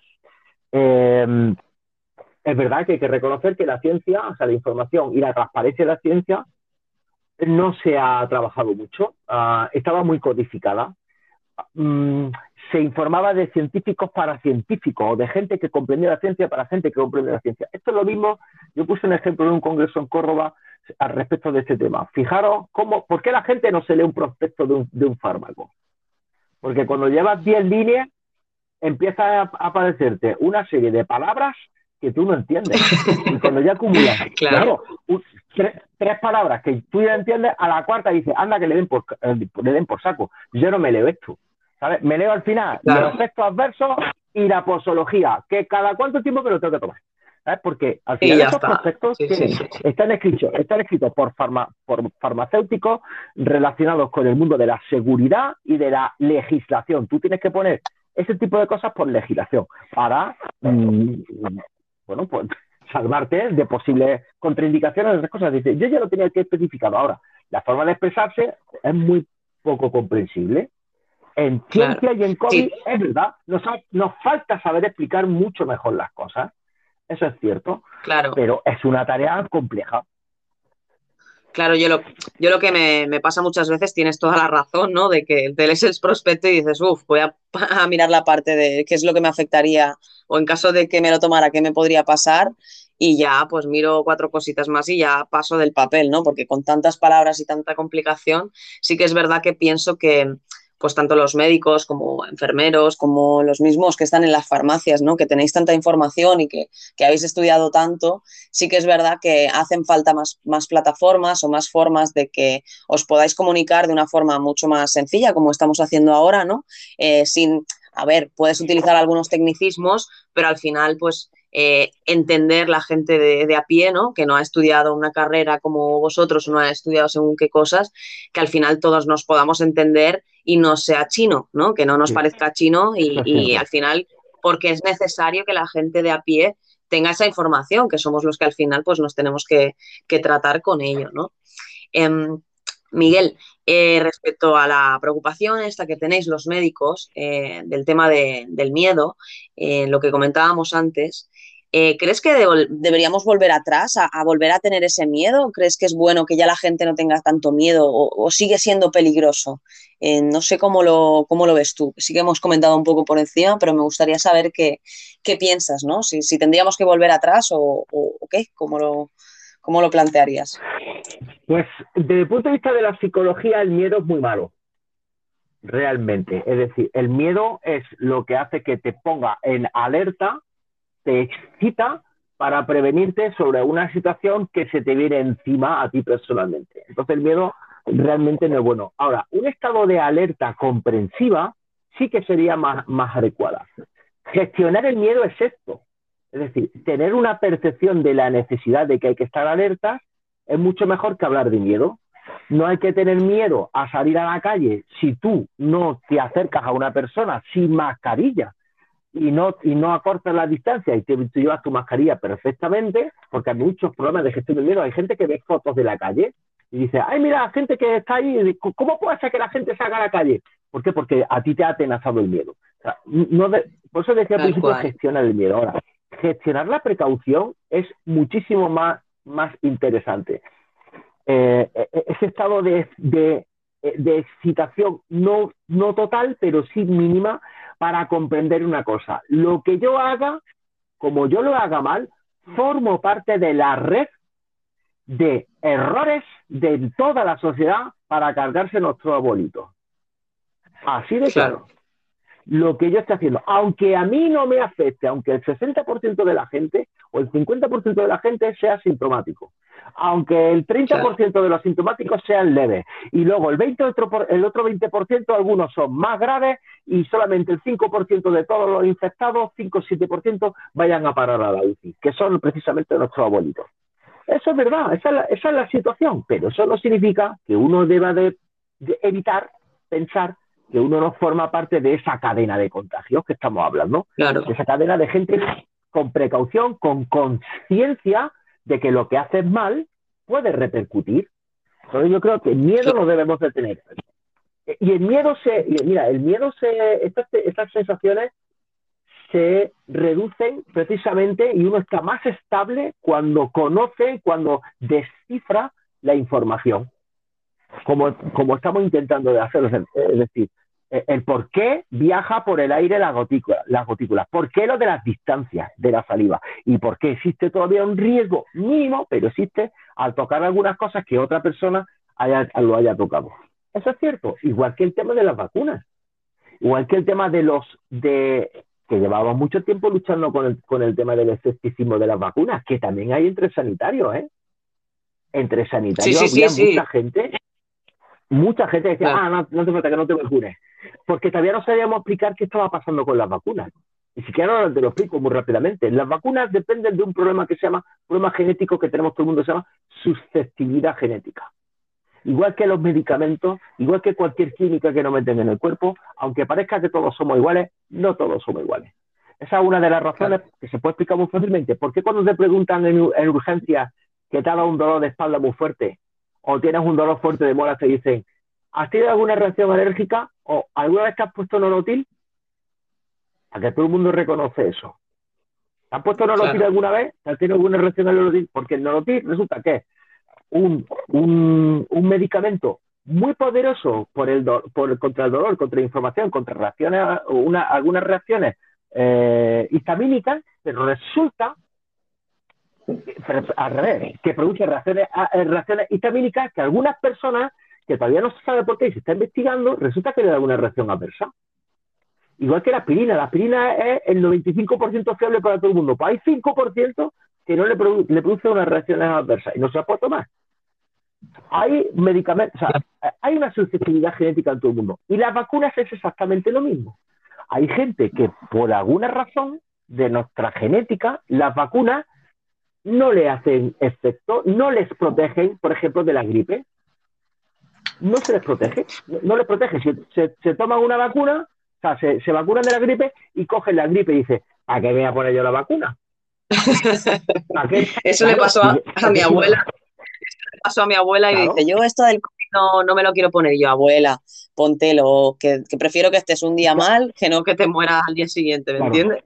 Y se la puso, Claro, se la puso al final, tiene la, la siguiente dosis, pero sí que es verdad que dijo, uy, yo esto, si yo no había tenido gripe nunca, me puse la vacuna y al día siguiente estaba hecho un quisto que tuve el gripe. Y le dices, hostia, no, pero eso no tiene, pero eso no tiene gripe. Esos son los efectos, esos, eh, precisamente esos son los efectos de que tu cuerpo está luchando contra esa, contra esa vacuna que contiene una porción ah, inofensiva de la gripe. Porque entrena a tu Claro. cuerpo contra el, contra el virus de la gripe, de la cepa de claro, ese te prepara año. para pasarlo. Claro. Esto es. Ahora, el problema que tenemos con las vacunas de SARS-CoV-2 o con cualquier otra vacuna es que por eso se habla del 95% de efectividad o del 90% de efectividad. Eso es, esa es la razón del rango, dice, porque no son 100% vacunas como, el sarampión, porque el virus de sarampión es totalmente diferente al, del virus, al, al de los coronavirus, no tiene que ver, o el de la viruela. Son virus totalmente diferentes. El que se, el que se vacuna correctamente del sarampión de la viruela, que se han salvado millones y millones y millones de personas en toda la humanidad, en todas las civilizaciones, en todas las poblaciones, no son, son diferentes. Eso hay que entenderlo. Este virus, que forma parte de los coronavirus, resulta que, dep- que tiene una una contrastación con, con- la susceptibilidad. A todo el mundo, la, la- por ejemplo, la vacuna de la gripe, vuelvo a la vacuna de la gripe, que se me ha escapado una cosa. ¿Por qué esos bulos ocurren entre los propios sanitarios que dicen, ah, no te vacunes de la gripe? ¿Por, por qué? Porque todavía no se había estudiado la susceptibilidad que hay gente de que aunque le ponga la vacuna de la gripe, tiene la gripe. Ahora, ¿por qué contamos solamente los casos, ese tipo de casos, y no contamos todo lo demás que ha ocurrido, que ha salvado Claro. a muchísima gente de tener la gripe? Ese es el problema. Entonces, contar la excepción es una parte de la conspiración. Y en comunicación lo tenemos ya muy claro. Contar la excepción hace, eh, es la levadura de la conspiración. A- así de claro. Hay que contar los casos, hay que contar los Panda por todo, ¿verdad? Claro. Entonces hay que contar los otros casos también. Eh, mm, igual que ha ocurrido con el tema de la vacuna de AstraZeneca, te hemos contado las excepciones y ha producido conspiración. No, no, hay, hay que contar todo lo- toda la parte del éxito de todo lo que de todo lo que Ajá. lleva detrás la, la vacunación de AstraZeneca. Ahora, Sí, sí, mm, sí, ¿qué sí, quieres digo que supongo que somos es que- somos muy así, los, los españoles, ¿no? Que somos un poco así, ¿no? Vemos solo la parte mala, qué es lo que ha salido mal, lo bueno se queda para lo último y si es que lo hemos leído, ¿no? Al final es un poco la, la que cuesta cambiar. no somos los españoles, somos, no solo somos los españoles, no es el rasgo diferencial de los españoles. Y hay estudios sociológicos entre profesionales sanitarios y no sanitarios. Ha salido la semana pasada. Ha salido un estudio sobre, sobre la, la aceptabilidad de la vacunación entre sanitarios y no sanitarios en Estados Unidos. Y te llevan las manos a la cabeza. Todavía había un, alrededor de un 20% de sanitarios que todavía creían que no iba, iba a ser efectiva para los propios sanitarios. Es decir, las teorías conspiranoicas no dependen solamente de los españoles. No, no, no, no, esto, esto es mundial. Bueno, mira lo que está pasando en México. La, la, esa levadura de la conspiración depende, depende mucho de nuestros líderes. El presidente mexicano, no, no, pero en México no me he equivocado. Bueno, sí México también, pero el presidente brasileño, Bolsonaro, es un conspiranoico. Pues mira todos los problemas que están teniendo en Brasil y en México también. Claro, claro. Sí, sí, hacer Si difusión de cosas que que te gobierna, claro, si alguien que te gobierna no da ejemplo y no cuenta, alimenta mucho más la conspiración en ese sentido. Claro. Claro, por eso, Sí, sí. por eso hay mucha gente. Es que la imagen social es muy importante en la, en la información. Por eso hay mucha gente que cabreada, que le están restringiendo, que ha perdido su negocio, eh, establece una, una relación entre su cabreo y el modelo de ejemplo de los políticos o de las personas sociales. Y entonces se eleva más su co- conspiración. Dice, pues ya estoy hasta los cojones, valga mal y pronto la, la expresión, pero eso es lo que se suele decir, o hasta donde sea, con perdón, pido perdón, se me ha escapado. Pero dice, ya estoy hasta el análisis de que aquí me estoy, he perdido mi negocio, he perdido mi, mi, mi, crédito ICO, mi pyme, no sé qué, no sé cuánto, mi empleo, he perdido un montón de pasta, estoy atascado y ahora viene los- el, el, el tonto de turno y sale sin mascarilla y ahora no sé, no sé cuánto. Es que Claro. no es fácil, porque eso forma parte de la saturación mental de todo el mundo. Y ponerse en su pellejo también es muy importante, para dar ejemplo. Sí, sí, es. A ver, es, es muy complicado todo este tema que, que estamos hablando. O sea, ya me gustaría vernos a nosotros mismos en, en su posición, pero bueno, eh, obviamente hasta cierto punto se pueden permitir, ¿no? fallos o, no sé, eh, lo, por ejemplo, para mí lo de Trump, eso que dijo de la lejía, para mí eh, también tonta gente, la gente, ¿no? De creérselo, pero, ¡fua! o sea, que hayas, real- o sea, que tiene mucho peso tu palabra y que hagas algo así y haya muertos Claro. por, tu, por, por ser bocazas, es algo que, ¡fua! o sea, mm, que no, que no es tenemos permisible un claro ejemplo. ese tipo de, de cargo, ¿no? Que no, para mí no es, no es permisible, vamos. En España tenemos un claro ejemplo y en, y en estéreo ya empieza a haber bulos por ahí. Pero tenemos un claro ejemplo en España sobre el famoso Pamíes, no sé si te suena, que es un, un tío de Tarragona ah, que no tiene ni título ni nada y va dando consejos médicos por ahí, por, por YouTube y, todas estas cosas. Y hace ya, ya el principio de la pandemia me dijo que la lejía, bueno, era una lejía industrial, una gotita de lejía iba bien para cargarse el coronavirus. Ya, eso salió. Y el problema que tenemos en España es que no está legislado el bulo en salud. No está legislado, ese es un problema. porque es la misma persona que decía a los pacientes oncológicos de cáncer desde hace más de cinco años que se tomaran un sorbito de lejía y que, y que curaban su cáncer. Y entonces te preguntas, ¿cómo la gente se lo puede creer? Esta- es que la, la- la- esa es la pregunta clave. ¿Por qué la gente se lo cree?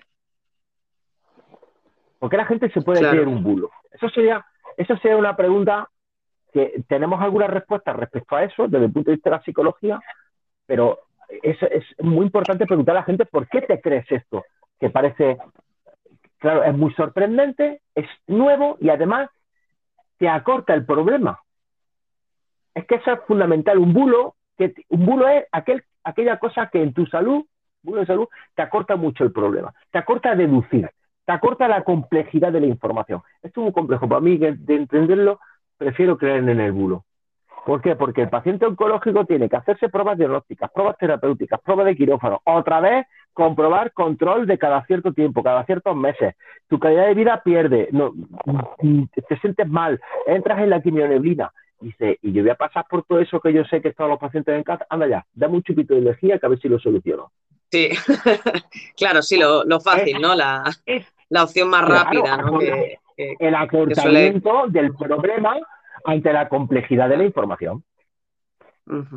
Claro. Sí, sí, sí, sí, sí. Entiendo perfectamente a lo, a lo que te refieres. Eh, Miguel, mira, tenemos dos audios de un amigo mío que se llama John, a ver que, si es que quiere saludar o quiere preguntar alguna cosita. ¡Marina! Bulos por el estéreo. A ver, ¿qué ha pasado? Venga, contadme. A ver, tenemos otro por aquí, a ver qué nos dice. Hay que hacer como los alemanes que han venido a Mallorca. Que solo pueden venir alemanes y franceses, españoles no. Ponerse cuando cierran los bares a comprar latas de birra y estar ahí en el marítimo con las birras. Si eso te quita el coronavirus, te lo quita. ¡Ta! Vaya, Claro. vaya tela, John, no digas eso. No digas eso, que estamos aquí intentando desmentir cosas. No, A ver si nos la, pero- la vas a liar. Es que lo que dice, lo que dice, es que lo que dice para él es incomprensible. Y es que es bastante incomprensible en ese sentido que se piense en la reactivación económica del sector turístico, del sector hotelero y hostelero, en virtud de que vengan gente de fuera para, para mm, si es idóneo o no es idóneo que vengan gente de fuera para esa reactivación económica. Porque al final también eso forma parte de el problema español que, te- que tenemos con, con nuestra propia economía.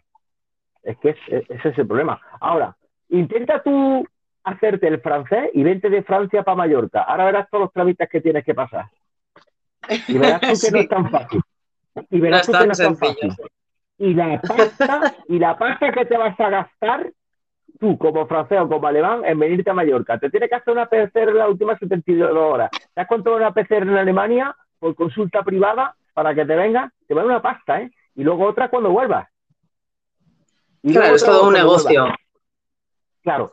Claro. Dice, no, no, no, lo que quiere decir es que entiendo que ellos quieran venir a divertirse, pero la diversión que vienen a hacer ellos, probablemente, o sea, ellos no se montan si vienen con coronavirus, ¿eh? O sea, con COVID, eh, con COVID-19. No se montan. Si se contagia, se van a contagiar en España. Claro, claro, que claro, hay que claro. pensar en- Cuidado con esto. Cuidado con deducir que esto es un problema. Eh, ellos hacen una, eh, una, además no vale cualquier prueba, cualquier prueba diagnóstica, estar de vía rápida, no, no. Son PCR o test de antígeno. ¿Sabes controlar un- una PCR o un test de antígeno? ¿Lo sabéis? No, la verdad es que no. Entre 120 y 180 euros cada uno de ellos.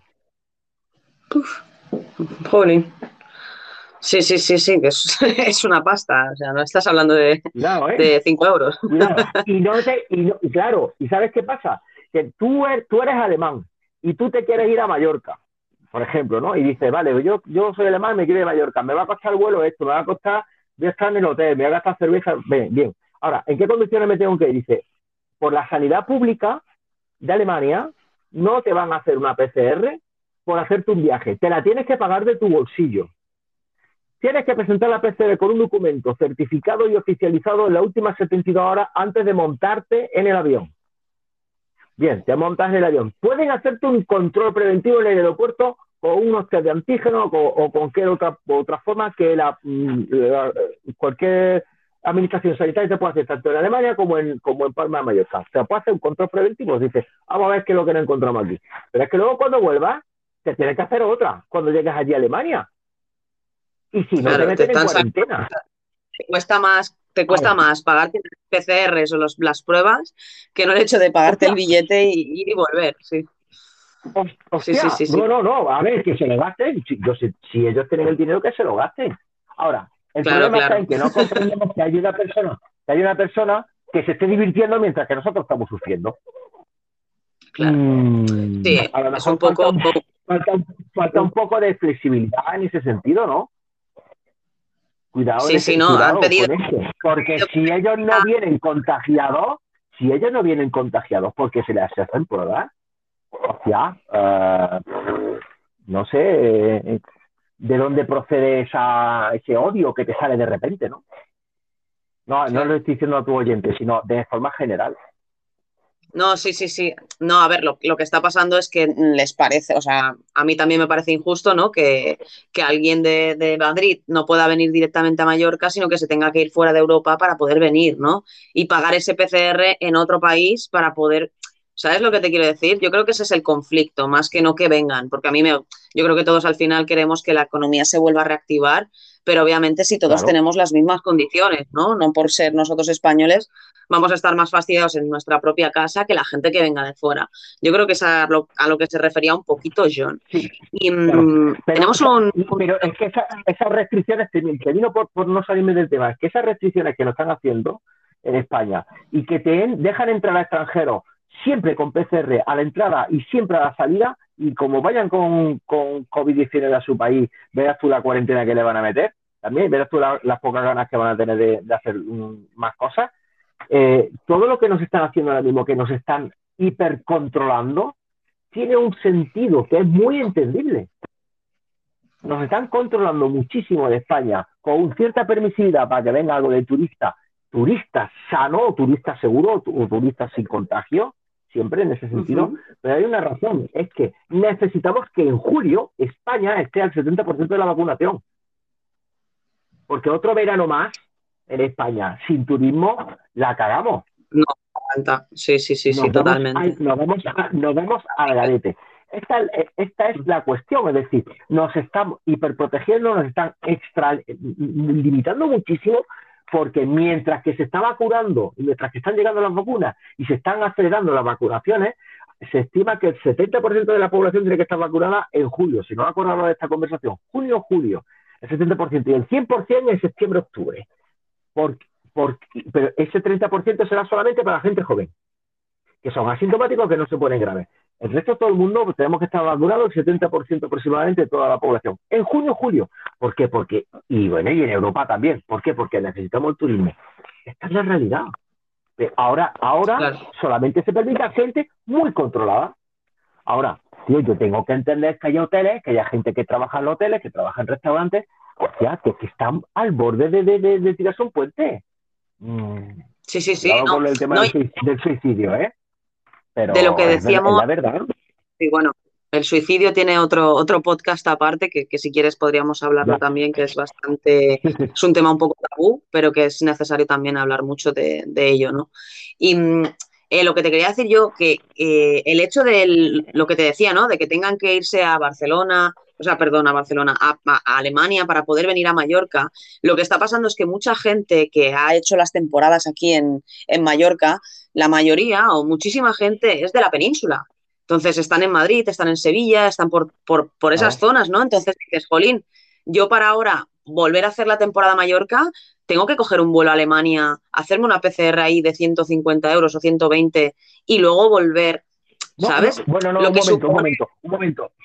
No, no, no, a los trabajadores. Si tú vas a tu destino de trabajo y tú tienes un certificado de tu trabajo, de tu hotel. Yo soy de Linares, yo te estoy hablando de Linares. Y yo tengo una oferta de trabajo de un hotel de Mallorca, me puedo desplazar a Mallorca sin problema, ¿eh? ¿Por qué? Porque Sí, tengo pero un me contrato de trabajo. Los desplazamientos, los desplazamientos por trabajo son esenciales. Eso no es un Claro. problema. El problema es irme de turismo para eh, como un alemán a Mallorca. ¿Por qué? Porque a mí no me van a exigir una PCR. Al, extranjero sí. Al que viene de un avión procedente de otro sitio sí. A mí no me van a exigir la PCR. Entonces, entendamos que todo esto no puede ser conspiranoico, tiene que ser un poco más flexible de gente que viene con PCR hechas con cierta garantía. Todavía no hemos, todavía no hemos, hay que esperar a asociar ese tipo de actos con consecuencias de, de niveles de contagio. Y hasta ahora no se está demostrando en ese sentido. Se está demostrando más que la gente está empezando a bajar los brazos y por eso estamos haciendo esta conversación y haremos las que tú quieras, con las preguntas que tú quieras, los días que tú quieras. Como te he dicho al principio, estoy de baja, o sea que tengo tiempo libre. Pero es que hay que ser flexible, hay que ser flexible, hay que ser flexible que la gente mm, está para está pa echarse debajo, debajo un toldo. Mucha gente que trabaja en el mundo de la hostelería del turismo. Ostras. Sí, sí, sí, sí, sí, no, la situación ya, ya la estamos tocando todos de, de muy cerca y de hecho ya, por eso hay esa saturación de la, de la que hablamos, ¿no? Y, mm, y bueno, Miguel, eh, a mí, para finalizar la entrevista, yo tengo algunas preguntas que hacerte, pero antes, como siempre digo, me gusta mucho escuchar a la gente que, que pregunta y que nos envía audios. Si te vamos a intentar ah, poner todos los audios porque hay más de, hay más de cinco audios. Intentamos escucharlos y que puedas responder a todos y luego finalizamos con la preguntita o los consejos que quiero que, no- que nos des para, para Vale. acabar con esto. ¿vale? Voy, voy a hacer una cosa. Marina. Apunto, apunto nombre y pregunta y si, y si alguno se responde igual, pues ya se lo respondo a, la- a las dos personas. Por si quieres los puedes poner todos seguidos. Eh, vale, no, prefiero que vayamos escuchando y vayas respondiendo, que al Vale, final es mejor vale. tanto para el que nos escucha como para el que nos ha preguntado, ¿vale? Que tenga Como su, tú, su momento de... quieras. Vamos a escuchar a Tony Samoa, no sé si nos va a dejar un saludito, porque este ya es un, un amigo de, de por aquí. Vamos a escuchar. Hey, güey, que esté, que yo no what it is. Estamos activos, papá. Brrr, hasta la muerte, ¿viste, bebé? ¿Qué pasó, señorita Marina? Ole con ole los caracoles. Vamos, po, po, po, po, po. ya te decía que era un amigo y que quería hacer un, un saludito. Muchas gracias, Tony, por pasarte por aquí. saludo. Vamos a escuchar a Fernando, que Fernando tiene un par de, de audios y intentaré ponerlos todos seguidos y luego le, le dices, ¿de acuerdo? Una Vale, pregunta. vale. ¿Por qué en la, en la lechuga, el pan, el tomate y el queso y la carne son buenos? ¿Y por Pero qué si te lo comes todo en hamburguesa, No, tú fue chica, tú. Bueno, eh, son niños, así que bueno, vamos a, a reportar por No, desgracia pero de si que son menores si edad. quieres, le, le respondo a Fermín, a Fernán si quiere, muy rápido. El problema de la hamburguesa es la carne de la hamburguesa, no la lechuga, ni el pan, ni el pimiento, ni... es la carne procesada de la hamburguesa. Ese es el problema. Sí, sí, no. Igualmente, Miguel, ya te digo, eh, cuando son menores de edad, por desgracia, aún Estéreo no ha hecho una partición de edades ni ha puesto unas normas más, no sé, eh, que ellos puedan estar aquí escuchando y participando y me arriesgo a que nos, a, a que nos bloqueen tanto a ti como a mí por el hecho de estar dando paso a un menor. Entonces, por eso te No, digo que no vale, vale, puedo vale. eh, seguir dándole bola. No No. es que no quiera, porque de hecho en otras ocasiones lo he hecho, pero no quiero arriesgarme porque el contenido del podcast de hoy creo que es muy interesante y no querría que para nada nos lo, nos lo quitaran, ¿vale? Así que voy a poner a Vale, vale. mi amigo John a ver qué, qué nos ha dicho más. A ver, yo, yo le encuentro sentido a lo que está diciendo Miguel. Aquí el coste de una PCR te lo pagaría la sanidad pública, ¿no? Cosas como son, en parte. ¿Tú sabes el coste que tiene eso? Pues no, prefieren que otra gente venga para acá y recargue la monedita con la ecotasa. 26 pavos la ecotasa, ¿eh? Cada persona que viene aquí se mete en un hotel. Eso luego va, va al Banco de España. Así que es por ahí donde está un poquito la trampita, creo yo. ¿Sabes? Pero bueno, que no tiene ni pie ni cabeza, la gente no lo entiende y no se ha explicado tampoco, ¿eh? Por parte del gobierno nadie ha explicado, no, mira, bien, español, alemanes y franceses por este motivo, bla, bla, bla, bla, bla, bla, bla. Pero no tenemos un comunicador ya hoy en día que te dé, que te... Antes cuando decía lo de los bulos, que quién se lo cree, o sea, yo no tengo ya un comunicador hoy en día del que me crea nada. Nadie me ha dado una razón ya de creerme en nada. O sea, todo es súper confuso y las próximas elecciones me parece a mí que votaré con un chorizo. Bueno, yo, yo solamente, de todo lo que has dicho, solamente ent- entiendo, entiendo que puedo responder una cosa. A ti la sanidad pública no te hace una PCR si no estás dentro de un grupo de contacto. No porque a ti te dé la gana. Para viajar Claro. no te hace una PCR nadie. No se te olvide. Claro, te hacen, Saludos. te hacen una, una prueba de, Hombre, yo tengo una amiga que se fue Sí. hace poco a, a Madrid y que por ir hacia Madrid no le hicieron ningún tipo de prueba desde aquí de Mallorca, pero al volver sí. Y estaba en Valladolid. Claro, porque, pero es porque, el, porque, bueno, es que yo no sé la política del gobierno balear. Supongo que será la política del gobierno balear proteccionista que habrá hecho eso. A los habitantes de allí os han hecho que al retorno os pide una PCR igual que al alemán que va a, a, eh, la PCR de retorno te la hace el gobierno de donde tú vas al destino de retorno, claro. Ti- claro. a ti no Sí, te pero que me una- refiero- A ti no te hacen una PCR porque te, te da la gana. Eso, está- eso, eso te lo digo yo, porque vale mucho Claro, dinero. claro. Sí, pero a la vuelta, antes. a la vuelta de, a la vuelta de su viaje familiar, porque no era un viaje de trabajo ni nada, eh, le han hecho la PCR antes de que venga a, a Mallorca otra vez. Entonces, sí que lo están subvencionando mm, el gobierno, porque Pero ella no pagó pero nada. sería por política, por, por política proteccionista de las Islas Baleares. Es Puede ser, no tengo ni idea. que en el, claro, en el viaje habría ocurrido algo, habría ocurrido, es que claro, si no contextualizamos la información no tengo ni idea, pero intuyo que habrá sido porque habrá habido un aumento del número de contagios o porque Balear que salga de Baleares por cualquier razón y a la vuelta hayan cambiado las, las cosas epidemiológicas o por lo que sea, se tiene que hacer una PCR a la vuelta. No lo sé, sinceramente. O a lo mejor, imagínate, imagínate que ocurrió, que eh, no te la ha contado toda la información, que a esa persona que tú conoces le informan de que estuvo en un grupo de contacto antes de irse a Valladolid o a Madrid y, al- y le llamaron por teléfono y dice, oye, que te tienes que hacer una PCR lo antes posible. Dice, pues no estoy en Baleares. Dice, pues hazla donde sea. Dice, ah, pues mira, voy a coger un vuelo en el aeropuerto. Pues vale, pues tráete, el certificado. Hay mucha información que se nos escapa ahí, ¿eh? Claro, no, pero te digo, es una amiga bastante cercana a mí eh, y ya te digo, no le hicieron ninguna llamada ni nada, simplemente que en el aeropuerto, cuando ella quería volver hacia Mallorca, sí que había un espacio destinado a gente para que le hicieran la prueba. Entonces, no ¿En qué sé. mes, en qué eh, mes no. fue eso? ¿En qué mes? Esto ha ¿Sobre qué sido, a ver, has- esto ha sido este mes. Ahora te lo, te lo confirmo Ah. porque tengo la conversación con ella que hablo mucho. Ella volvió, tu, tu, tu, tu, tu, a ver, jolín, sí que hablamos por WhatsApp. Eh, eh, eh, eh, eh. Vale, vale, vale. Mira, vale, sí, ella volvió día 4 de marzo. Exactamente. Y el día 4 de marzo le hicieron la PCR en el aeropuerto de, de Madrid antes de coger el vuelo hacia Mallorca. Y no, no le hicieron ninguna llamada ni le dijeron que estuvo con contacto con nadie, simplemente que antes de volver a. Mallorca se tenía que hacer esa prueba. Entonces, claro, yo ahora tengo un vuelo en, en abril, no sé si podré viajar a Vale. Barcelona, pero no tengo ni Está idea de si me tengo que hacer pruebas o no. Eso es también un problema, ¿no? El 20 de diciembre entraron, el 20 de diciembre entraron en vi- en vigor unas medidas de control sanitario a todos los pasajeros de desde territorio español por la crisis sanitaria. Desde el 20 de diciembre hasta el 9 de mayo, el gobierno de la isla Baleares, lo estoy leyendo ahora mismo en la página web, implantó esa medida de protección, como te he dicho antes, medida de protección de salud pública, que incluye restricciones en la entrada de pasajeros a la isla Baleares, Mallorca, Menorca, y Formentera. Ahí te puedes leer la, normativa. Ah, pues mira, est- está bien. Entonces, cuando a lo mejor para irme a Barcelona no me hacen ningún tipo de test, pero al volver sí, ¿no? O sea que No, está no bien. sé, o sea, pero puedo irme. cuenta que eso es 20. No, pero eso es 20 de diciembre.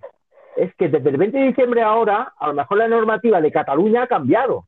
Es decir, no, no, que yo Claro. tú no vienes aquí si no es por un motivo esencial. Claro, claro, No, claro. Claro, ¿qué motivo tienes tú para venir aquí? Una boda, una, bo- una boda no es una, una causa esencial. Las causas esenciales están publicadas todas por la comunidad autónoma. ¿Es verdad? Es que eso es así. Sí, sí, sí, sí, sí. Hay que, hay, hay que informarlo todo, darle contexto a la información. Claro. Si no, antes de coger el vuelo, que lo tengo con, con Ryanair, sí que tengo que, que llamar a la compañía y preguntarle, oye, ¿puedo viajar o no? Pero me estoy esperando a ser una semanita antes o eso, porque claro, como la cosa va cambiando día tras día, llega un momento que digo, si lo pregunto ahora, en dos semanas a lo mejor ya ha cambiado y me dicen otra cosa. Entonces sí que me estoy esperando un poco a que se acerque el día del vuelo para preguntar exactamente qué es lo que, de- que debo hacer, ¿no? Para, para no tener problemas llegar al aeropuerto y te dicen, no, es que tenías que hacer esto o lo otro y no puedes viajar. Que eso sí que es una, una putada, hablando mal y claro. A ver, Vale. em, Miguel, tenemos más eh, mensajes. Vamos a escuchar a Anonym. No sé si será una pregunta o, o el qué. Fármacos experimentales transgénicos. no son vacunas, somos cobayas. Bueno, eh, Fármacos experimentales transgénicos, madre mía. Eso Tela, cuando, tela, tela. Cuando, cuando se lo han puesto a alguien, es que no tengo ni idea. Fármacos experimentales transgénicos. Eso no son Bueno, las pero vacunas, es efectivamente. No, no son vacunas. No, no, pero es que es verdad, no son vacunas. Si no son vacunas, cuando a ti te quieren hacer un estudio experimental por un fármaco, las empresas, las empresas farmacéuticas hacen estudios de investigación con un diseño experimental, efectivamente, y hacen una selección de población y dicen, ¿te quieres someter? Y te pasan un documento que tienes que firmar un montón de consentimiento informado para formar parte de esos Claro. estudios experimentales. Una vacuna no es un estudio experimental. no es lo mismo, no, no, no. mismo. Por eso vamos, con no, no os con- construir teorías conspiranoicas con la desinformación. Eso es desinformación. Sí, sí, sí, sí. Por eso no me extraña que, que entren audios de este tipo, pero bueno, eh, es obvio que siempre habrá personas pues que tengan su, su opinión y, y sus conspiranoias, ¿no? Que al final también creo que es bueno que entren para que escuchen la, la realidad o que, que después de, de acabar de- Claro. con este directo, que se escuchen todo el directo y entiendan que hay una parte que puede ser que sí que haya alguna manipulación, porque nosotros no somos Dios como para saber cada persona lo que hace, ¿no? Y la moralidad de cada uno, pero sí que es verdad que hay otras cosas que obviamente que no son ciertas y que hay que intentar quitarse de la mente, ¿no? Y bueno, em, tenemos más audios, ¿vale? Escuchamos Venga, el de dale, dale. tenemos el de Spinelli y después tenemos otros de John, ¿vale? Y tendré que terminar la entrevista porque me tengo que, que largar, ¿vale? Tengo que hacer más cositas, pero se nos ha ido un poco la hora hoy al final. eso, eso es bueno, eso es bueno. Vamos a escuchar a, a. Tenemos el gobierno más inútil de la historia, pero no de España, del mundo. No nos han dejado nada claro desde el principio, solo nos han metido miedo, nos han estado enfrentando y no han estado eh, mirando hacia donde tenían que mirar. Bueno, un saludo a todos y espero que esto se acabe pronto. Me refiero a- al gobierno. Sí, las próximas elecciones que nadie vaya a votar y así seguro que se acabará. Pero no creo que nadie vaya, es algo totalmente imposible. O sea que Bueno, tendremos que Mira, vivir con, la con ello. desafección, la desafección política, la desafección política también forma parte de las teorías conspiranoicas. Es cierto que el gobierno de España, yo he criticado a Fernando Simón y, a- y al gobierno de España sin problema ninguno, sin ningún tipo de tapujo. Lo he criticado sin problema ninguno. De hecho, en septiembre, octubre analicé lo de la app Radar COVID, que ya sabía yo que en septiembre iba a ser un fracaso, porque mm, entre otras cosas soy, men- soy mentor y jurado de, de hackathon de tecnología de salud y analicé las tripas de esa, de esa aplicación. Es decir, han habido errores. Ahora, eso no, se- no puede llevar a dos cosas. Ser conspiranoicos contra SARS-CoV y bajar los brazos. Tú puedes pensar lo que tú quieras del gobierno, de, de las Baleares, de Andalucía, que son todos signos políticos diferentes. Las medidas de uno, las medidas de otro, del gobierno español, las de Europa, las de que tú quieres, pero que no te hagas bajar los brazos. Lo que tú piensas de ideología política, yo no voy a entrar. Yo ya he dicho lo que yo he hecho, lo- mi crítica. Claro, no claro. voy a bajar los brazos. Claro. Si no, eh, ya te digo, yo tema política, yo sí que tengo esa, esa mentalidad de que es la única forma de que cambien todos los gobiernos y que se establezca otro tipo de, de- forma de organizar a, a la humanidad en general, eh, sería que todos pues no, no hiciéramos un voto y se, se replanteara un poco la, las cosas como se hacen, ¿no? Pero bueno, al final siempre habrá corrupción, sea de la forma que sea que lo, que lo hagamos. Sí, que es un, es un debate totalmente aparte y tampoco quiero entrar en, en política ni, ni estos temas. Pero bueno, vamos a escuchar em, a John y después Anonym, eh, supongo que ha mandado más audios porque nos hemos referido directamente, eh, ya que hablaba de, de teorías conspiranoicas. Así que bueno, eh, igualmente, aunque tenga otra forma de pensar, a mí me gusta mucho que todos se, se puedan expresar. Y, y bueno, vamos a ver qué, qué nos dice John Sin y después vamos con, con Anonym. Vamos a Vale, entonces, Miguel, ¿no crees que, bueno, eh, digamos que el gobierno no daría este paso de decir, venga, va, el que quiera viajar que haga un PCR y se vaya? Obviamente no, porque no ingresaría dinero aquí. Pero si es un PCR para viajar en- entre la península y en, o a Mallorca, ¿no le ves sentido? Va a girar el dinero, van a venir a consumir, van a venir a gastar, va a tener que abrir gente, sus restaurantes, sus hoteles, sus bares. No sé, yo pienso que eh, es un poquito, no sé, eh, un poco de un tire de afloja, bien hecho, en parte. Ahora, si me quedo retenido en mi casa, eh, como pasa en Mallorca, Mallorca nos han cerrado totalmente para estar en el ranking número uno para poder ser la zona más segura que hay en toda Europa. Y lo somos. Como que a las 5 de la tarde tenemos cerrado, pero ¿qué pasa? También a las 5 de la tarde tenemos cerrado y está la gente en la plazoleta bebiéndose la cerveza. O sea, también es un poco. Es que tendría que ser un poquito más permisivos y un poquito con- pensar con la cabeza. O sea, no cierres el bar, deja que esa gente, en vez de gastárselo en un súper, se lo gaste en tu bar y va a consumir mucho más. Hay muchas cosas, ¿eh? Aquí con esto. Pues Sí, estoy sí, totalmente la- de acuerdo contigo. Es decir, ¿por qué no permitir que el tránsito entre comunidades autónomas se hiciera con PCR entre españoles? Estoy de acuerdo. Es decir, eso, eso equilibraría esa situación. ¿Te lo puedes permitir? Permítetelo. Ahora, el problema, tú sabes cuál es el que tenemos que eso eh, tenemos un problema de un vacío, de un vacío que se llama de interoperabilidad. Eh, para hacerte una PCR en un centro privado, tiene que estar conectado sus datos sanitarios con los datos de ese centro privado, con los datos sanitarios tuyos en salud pública. Eh, que es lo que, por ejemplo, que ha ocurrido con los eh, docentes de Muface, que están en la, en la mutua Muface, y ha habido algunos problemas de interoperabilidad en esos datos, ya se solucionaron hace tiempo. Pero estoy totalmente de acuerdo contigo. ¿Por qué no? Si yo quiero ir a ver, yo tengo familia, yo nací en Barcelona, yo me gustaría ir a ver a mis tías. Que no sé qué va a pasar con mis tías con esta cuarta ola, sinceramente, me gustaría verla. Si yo pudiera hacer lo mismo con el extranjero y me hago la PCR, vale, me la tengo que pagar, ¿eh? Claro. Me la tengo que pagar, tanto a la ida como a la vuelta. Si tengo el dinero, que me lo permitan. Estoy totalmente de acuerdo contigo. Sería una medida bastante lógica. A lo mejor la ponen, no lo sé. Puede ser. Sí, esto tenemos que esperar a ver cómo va evolucionando, pero sí que es verdad que yo creo que aunque lo hicieran así, eh, eh, yo creo que habría un gran revuelo de, de todas formas, ¿no? O sea que siempre habrá eh, mucha polémica, sea las decisiones que se tomen. O sea, siempre habrá contradicciones y, y cosas pues que no, que no acaban de ser coherentes con lo que, con lo que hacen, con lo que dicen, con lo que realmente se podría llegar a hacer, ¿no? Por esa, pues eso, desconocer el, el virus realmente por, por completo, ¿no? Que no se tiene tanta, tanta información como sería necesaria para tomar la medida perfecta, ¿no? Que sea dando en el clavo, ¿no? De que digamos. Entonces, em, vamos a escuchar otro de John, a ver si nos decía algo más respecto a Ahora que esto. has dicho lo de la boda, yo tengo una eh, el mes que viene. La verdad no tengo mucha ganas de ir tampoco, ¿eh? Pero tampoco me molestaría salir de la isla, pero no, no... Me va a tocar los cojones y a la vuelta tengo que hacerme esto. Es que habrá que informarse bien, ¿sabes? Así que nada, si no Claro. puedo ir, bien. Y si puedo ir, bien también. Claro, porque le da igual, ¿no? Pero al final eh, sí que es un fastidio, ¿no? Decir, jolín, eh, están viniendo de fuera aquí a pegarse las vacaciones y yo no puedo ir a la boda de mi mejor amigo en Barcelona o en algún sitio, según dónde, ¿no? Es un poco, está un poco descompensada la, la cosa.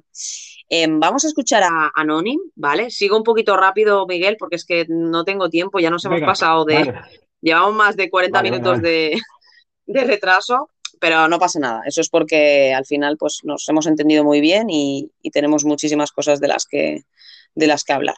Vamos a ver qué nos dice sobre bueno, lo que nos ha comentado Ojalá antes. solo sea conspiraciones y sean ma- eh, magabeas mías. Pero de verdad, abrir los ojos. Esto es el mayor negocio. Abrir los ojos. Hombre, esa parte sí, ¿no, eh, Miguel? Eso no lo podemos obviar, ¿no? Que hay una parte que, que se está utilizando para hacer un buen negocio y se están sacando muchísima tajada. Pero no, no significa eso que no exista o que no estén pasando los- las cosas que están sucediendo, ¿verdad? Pero ¿quién está sacando tajada realmente? A- a- a- realmente no entiendo bien. ¿Quién saca tajada de todo esto? Si el, el, eh, la tajada la, la están pegando nosotros el tajo económicamente a todo el mundo. Pero Sí, no, al final los que, los que tienen más, más, más dinero tienen, ¿no? Más, más potencial tienen. Y los que tienen Bueno. poco, me- menos dinero se están, se están quedando, ¿no? Es como que se están quedando eh, ya la, la- lo que decíamos, ¿no? De, Bueno, eh, hay empresarios, hay empresarios que han pegado un batacazo que no veas, ¿eh? Depende de qué tipo de negocio, un negocio con muy exigente presencialidad, han pegado matacazos. Esto, la, esto, esto no se podía esperar, no se podía prever. Es lamentable todo lo que está pasando, pero ¿qué hacemos? Claro. Vamos a escuchar el, el siguiente porque Venga. tal vez nos matice a qué se refiere, porque claro, yo me he ido por un lado, tú lo has entendido por otro, vamos a ver qué es lo que se Claro. refiere. ¿Qué sois? Disidencia controlada, ¿no? Lo demás todos son conspiraciones o negacionistas. No ha lugar, ¿no? Y esto está todo controlado, es un virus, está aislado y se ha conocido y todo. ¿Todo ha ido muy bien y todo muy correcto y todo muy claro? No. Pues está claro que No. está claro que, que, que- que ya hemos hablado de esto en el principio de, de- del ratito que llevamos, que el no comprender muchas cosas te hace establecer sesgo de información y entonces pues la- eh, eh, esa falta de transparencia lo admitimos también en la levadura de la desinformación y de la conspiración. Eso es cierto. Claro, al final desconfiamos de cualquier tipo de información que, que escuchemos y de, de cualquier tipo de cosa que nos puedan llegar a decir, ¿no? Estamos como irascibles ya con, con todo este tema. Sí. Eh, sí que para finalizar, eh, Miguel, porque ya te he dicho que no me queda mucho tiempo y de verdad que me Venga. sabe mal porque estoy, estoy disfrutando mucho y creo que estamos eh, hablando de temas que está interesando mucho a la, a la gente, a pesar de que no seamos mogollón, los pocos que, que están sí que creo que están bastante interesados. Y para finalizar, después acabaremos con los audios. Si alguien tiene alguna pregunta o si queréis decir algo más, eh, os animo que ahora pues grabéis vuestros audios y nos lo enviéis, porque al finalizar con esta duda o este, esta preguntita que, que tengo para Miguel, los pondremos y, y- y cerraremos con las preguntas de la gente. ¿De acuerdo? Vale. Entonces, em, claro, a mí me gustaría saber eh, en cuanto a la salud, ¿no? Y todo esto del virus que estamos recomendando o que estamos diciendo, eh, sobre todo para las personas de riesgo o las personas que tengan ese tanto miedo, ¿no? Eh, ¿Considerarías eh, algunas cosas como imprescindibles como para sentirnos un poco más fuertes, ¿no? Para tener el sistema inmune mejor, ya sea eh, una mejor alimentación, el hacer deporte. Eh, ¿Tú crees que habría algunas cosas que dirías, pues mira, yo a la gente lo que le recomiendo es esto y esto y esto, ¿no? Para que nosotros nos quedemos con un concepto así básico como para decir, bueno, eh, la mejor manera que tenemos de plantearnos nuestra vida hacia adelante, como el COVID, supongo que en algún momento desaparecerá, pero actualmente lo estamos viviendo. ¿Qué nos aconsejarías a todos o qué es lo que nos dirías para que, pues eso, ¿no? Eh, tengamos más tranquilidad sobre nuestra vida, sobre nuestro físico y nuestra salud? Pues sobre todo cualquier tipo de dieta de alimentación que no pase de dietas grasas, evitar el alcohol, evitar el tabaco, exactamente lo mismo que una dieta sana. Lo mismo. La dieta sana es la dieta sana. Y eso ya se sabe, ya se sabe bajo cualquier circunstancia. No es contraproducente, evidentemente, contra el COVID. Lo que pasa es que como ya tenemos poco tiempo, sí me gusta, eh, o lo dejamos para otra vez, y podríamos hablar sobre la vitamina D o lo de tomar el sol. Ahí se ha creado también un bulo en ese sentido, que se han aprovechado mm, en, en algunas cosas para establecer relaciones causales que no son ciertas entre la para tomarse vitamina D anti anticoronavirus, ¿no? Y eso no es cierto, eso habría que explicarlo bastante más detallado. Vale, vale, vale. Sí, bueno, si quieres otro día podemos dedicar, eh, Vale, pues eso, media horita o una horita a, a hablar sobre ello. Bueno. Yo en- encantadísima de, de despejar dudas a la gente y, y bueno, y sobre todo eso, ¿no? Eh, mm, tirar los bulos que hay tan, tan fascinantes, que la gente es muy original por, por, por aquí, por estéreo y por todas las plataformas que, que son las redes sociales. Pues eso Mira. es el consejo que nos... Sí, sí, dime. Es que digo que tiras audio, tiras audio. Ah, vale, vale, vale. poco. Es que pensaba que, que me estabas diciendo, mira. No, eh, digo, a ver, ¿qué- no, qué- qué- qué? no, no, no, no, tira, tira. Tira cinco. Vale, pues Tira vamos cinco, a- que sale de a- casilla. Sí, sí, sí, sí. Eh, vamos a escuchar un par de audios. Primero tenemos el de Loca, yo creo que nos pasa a saludar, a ver qué Hola nos dice. chicos, ¿cómo estáis hoy?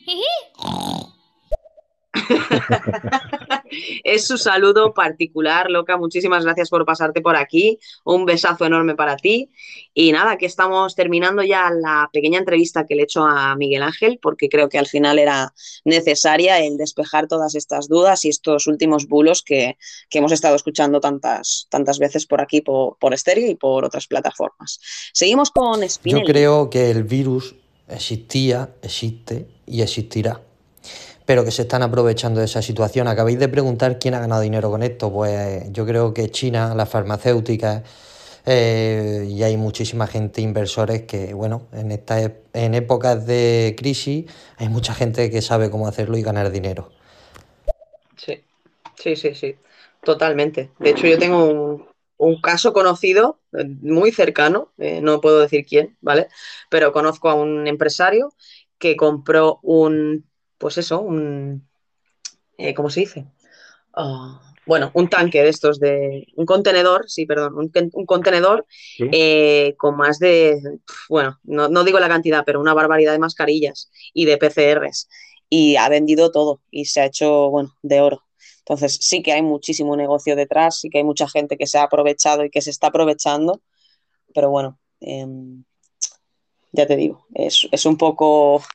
Hay que, Pero hay que... es que- pero es que eso, pero es que eso no es una relación causal con ser conspiranoico o con la o con la pandemia. Me explico, no puede ser una relación causal. También se están haciendo de oro los de estéreo. Sí, Eso bueno, se puede sí, sí, atribuir para ponernos...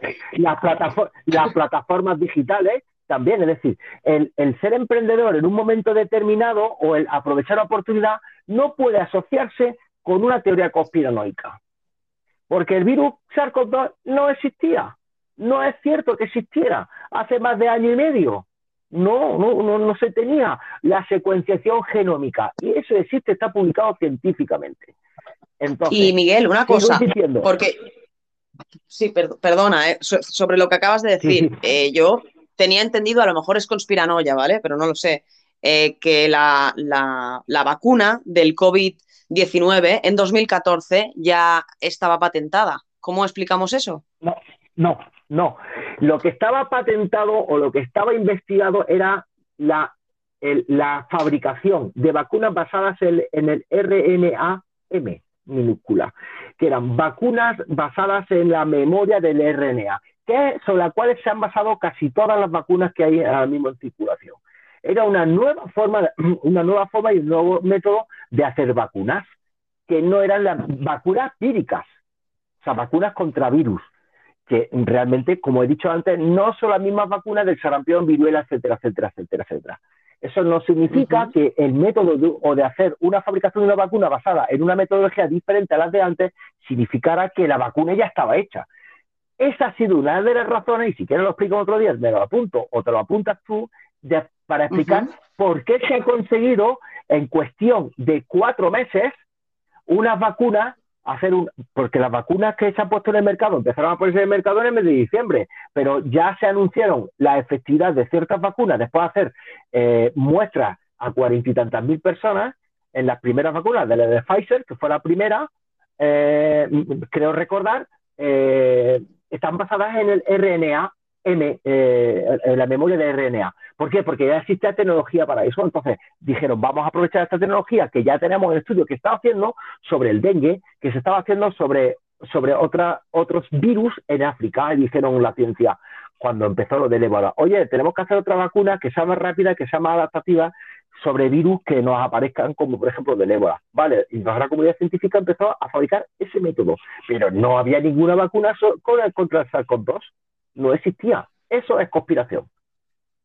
Eso Vale, es- o sea, vale, vale. el no Ahora- en- ahora- ahora lo he entendido, El claro. no entender, Claro. claro, el no entender el contexto de la información es la construcción de la, de la conspiración. Que me da igual, que, pode- que puede ser cualquiera conspiranoico, que pueda estar, insisto, en contra del gobierno, creer que una cosa o la otra, pero no baje los brazos. Yo, Claro. ese, ese es el mensaje que os puedo decir. Sí, sí, sí, sí, sí, no, tien- tienes toda la razón.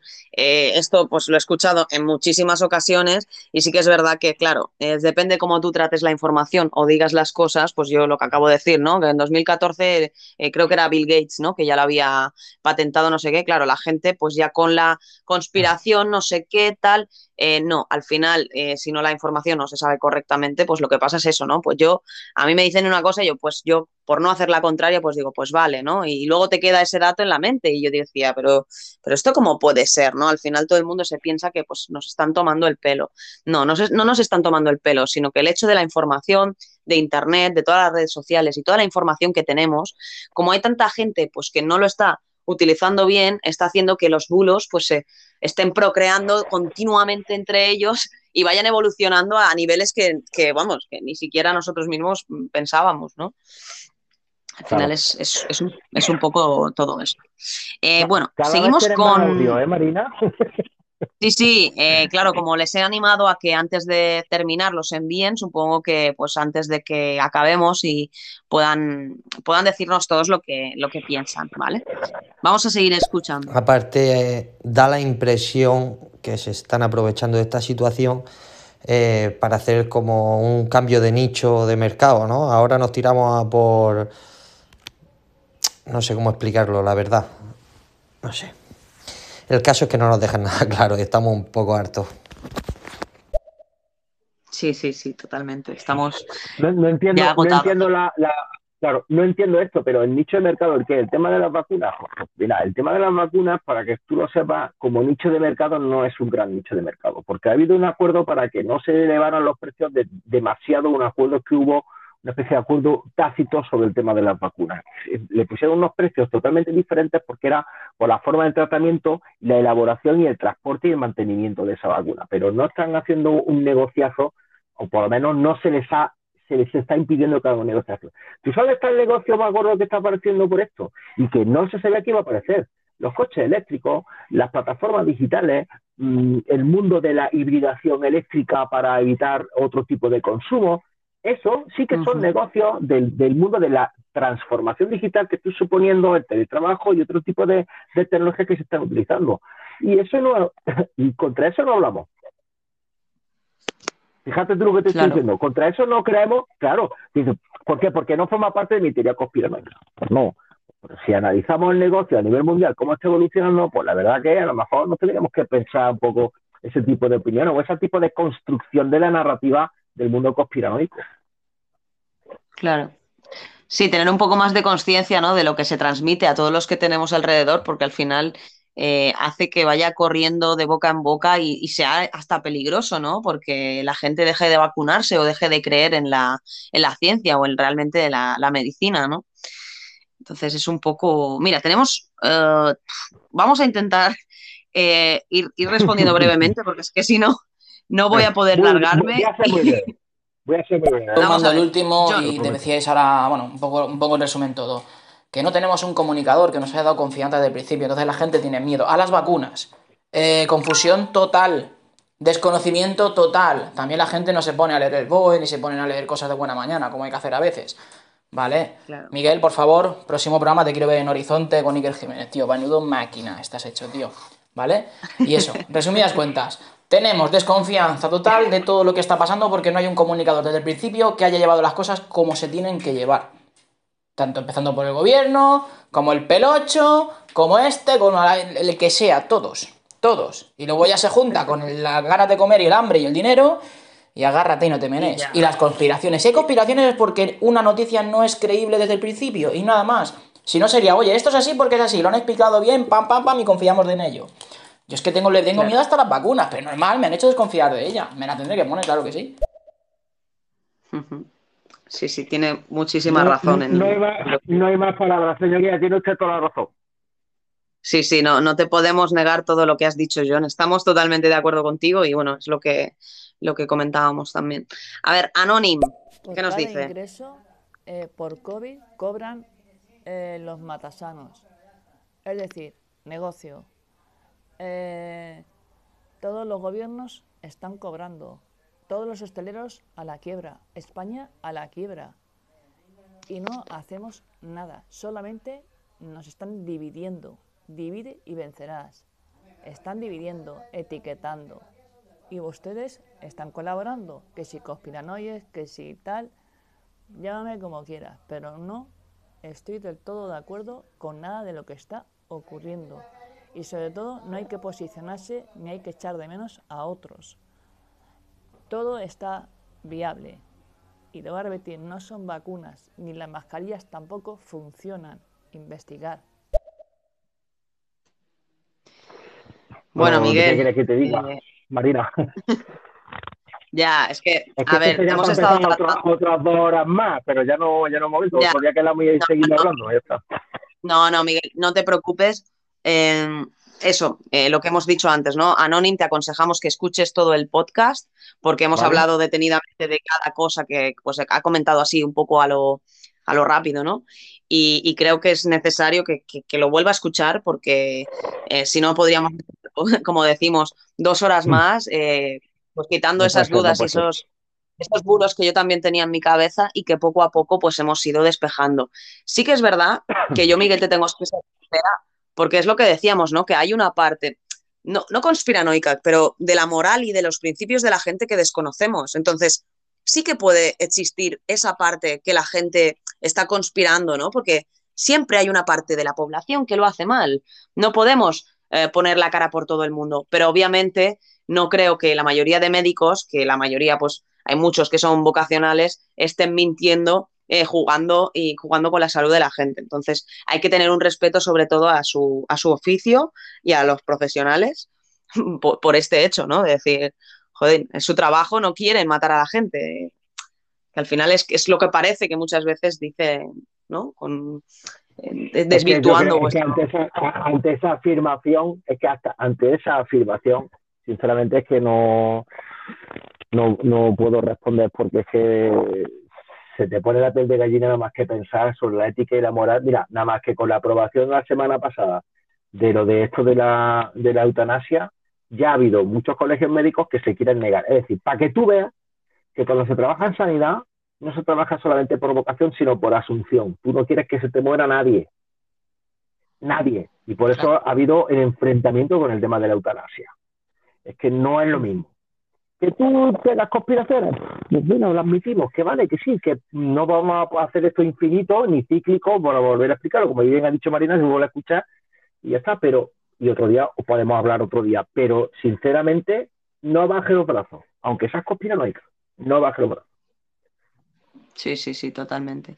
Eh, Miguel, creo que vamos a tener que hacer lo que me has comentado tú, Venga. porque es que, es que, es que, o sea, quiero irme, pero es que me sabe fatal por dejar los audios. Es que no, no me siento bien si me Pues voy. dale, todo- dale a todos, que- dale a todos porque los que te lo han mandado quieren escucharse también. Y ya está. Vale, vamos a escucharlos. Y a ver si lo puedo resumir, venga. Hostia, hace aire, ¿eh? Un saludo, chicos. Joder, Pernales, qué viento por ahí. Tío, suenas de verdad como uno que entra en la radio a, a decir algo con tu sonido. Mola, le da un toque. Hostia, qué aire hace loco. Claro, porque se te escucha como si fuera un, un micrófono por, por donde está retransmitiendo Miguel. A ver, seguimos con A mí Spinelli. me gustaría preguntarte eh, si crees que de verdad es necesario mm, este tipo de restricciones y llegar a ahogar a los pequeños empresarios, bueno, y a los trabajadores, a las familias, eh, con la letalidad que tiene este virus. No sé. Claro. Eh, Miguel, si quieres, eh, si te quieres apuntar lo que le responderías. Me- Vale, me vale. lo he apuntado ya. Vale, y, apúntate el nombre de él si quieres también para saber qué, Spinelli. qué debemos- Es- Spinelli. Spinelli. Vale, seguimos. Este es un coleguita mío. La gente es muy ignorante. Ve vídeos y... Ay, no, ¿cómo se llama? La gente es muy ignorante. Ve noticias de fake news y las comparte diciendo que son verdad. Y es fake news, que están diciendo mentiras, que lo pone ahí. Eso sí que son unos conspiranoicos. Totalmente, totalmente. Toda la razón, Adri. A ver, tenemos más audios. Podemos, podemos hablar, podemos, ya hemos hablado muy brevemente, te voy a responder, Marina. Es que ya hemos estado hablando Sí. al principio de cómo identificar, cómo identificar la información eh, precisa y exacta desde de punto de vista científico de cómo son las vías de transmisión del coronavirus. Es verdad que no hemos hablado de mascarilla, hemos hablado de, hemos hablado de- de otras muchas cosas, como dice Spinelli, de restricciones respecto a la letalidad o en comparación con la epidemiología, lo podemos dejar para otro día. Pero es que es verdad que mucha gente comparte fake news porque no sabe identificar la, la- la fake news.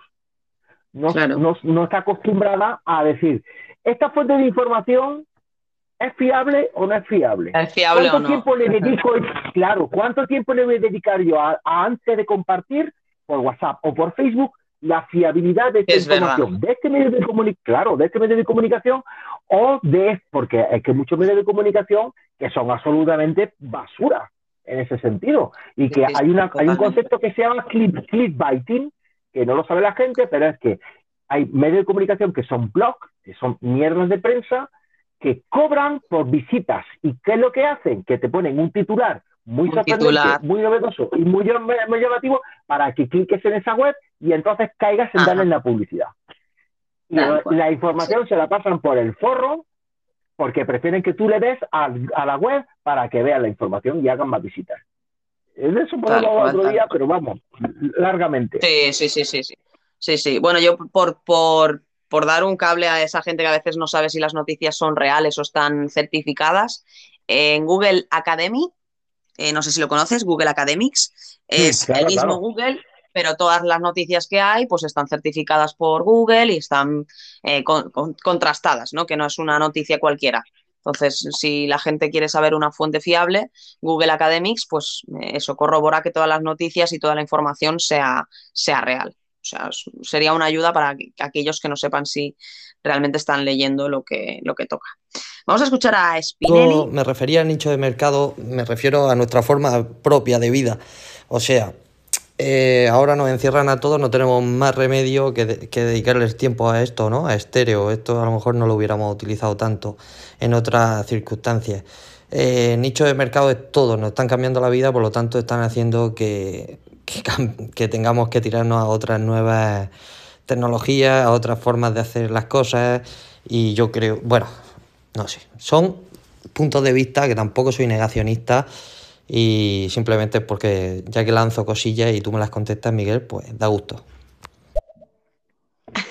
Pues tienes razón, Spinelli. Eh, tienes razón. En el mes de junio, en el mes de junio ya había bastante información sobre cómo iba a ser la transformación digital de, eh, por esta pandemia, sin saber todavía por dónde iba a ir la, y sin saber por dónde iba a ir la pandemia, porque la, el teletrabajo, el negocio digital y todo este tipo de cosas son los que más están proliferando en todos los sentidos. Mira, pa- para que veáis, está cambiando incluso hasta la visita hasta la formación médica y la formación sanitaria que tenemos en los hospitales.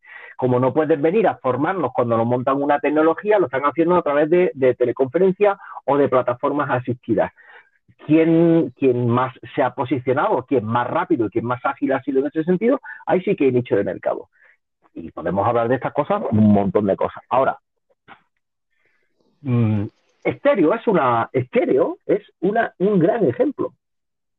Y, a- y además, yo estoy ya convencido, Marina, de que la proliferación de estéreo, el éxito, el, el próximo avance, gran avance de estéreo será conversación a tres o a cuatro. Estoy completamente convencido.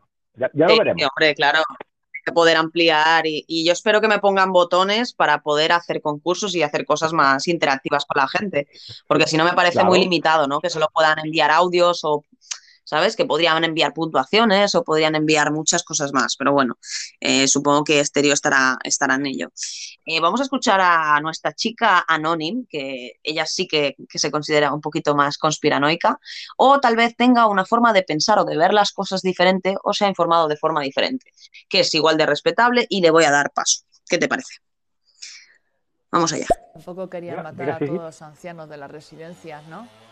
Y tenían libertad para matar, o sea, licencia para matar, eutanasia, y no querían matar. No, todos los médicos no serán malos, evidentemente, pero desde que ha empezado esto, todos tienen eh, el cheque fácil, o sea, tienen facilidad para matar a quien les antoje. Joder. Madre mía. Vamos a seguir pues, escuchándola. Vamos. Venga, venga, vale. No sé a qué Vamos te a escucharlo. refieres con bajar los brazos. ¿Podrías explicármelo, por favor? Pues cabrón, y lo que estábamos hablando de bajar, de no bajar los brazos, de seguir con la medida de proteger a, de protegerte a ti misma, de proteger a los demás, de ser solidaria y de pensar de que cualquier descuido nos puede llevar a que gente, abuelitos, que no están en la residencia, gente mayores que tienen problemas respiratorios, problemas cardíacos, problemas onco- oncológicos, que ya se, los, ya se les ha situado en esos escenarios de riesgo y que no están en residencias críticas, también están muriendo, se están poniendo muy graves, están teniendo COVID persistente. Eso también es información científica a la cual tú has podido acceder en vez de buscar tantas teorías conspiranoicas, buscar información científica actualizada. Que también está muriendo gente fuera de las residencias geriátricas. Porque las residencias geriátricas prácticamente están vacunadas ya todas. Mm, Que yo sepa, ¿eh?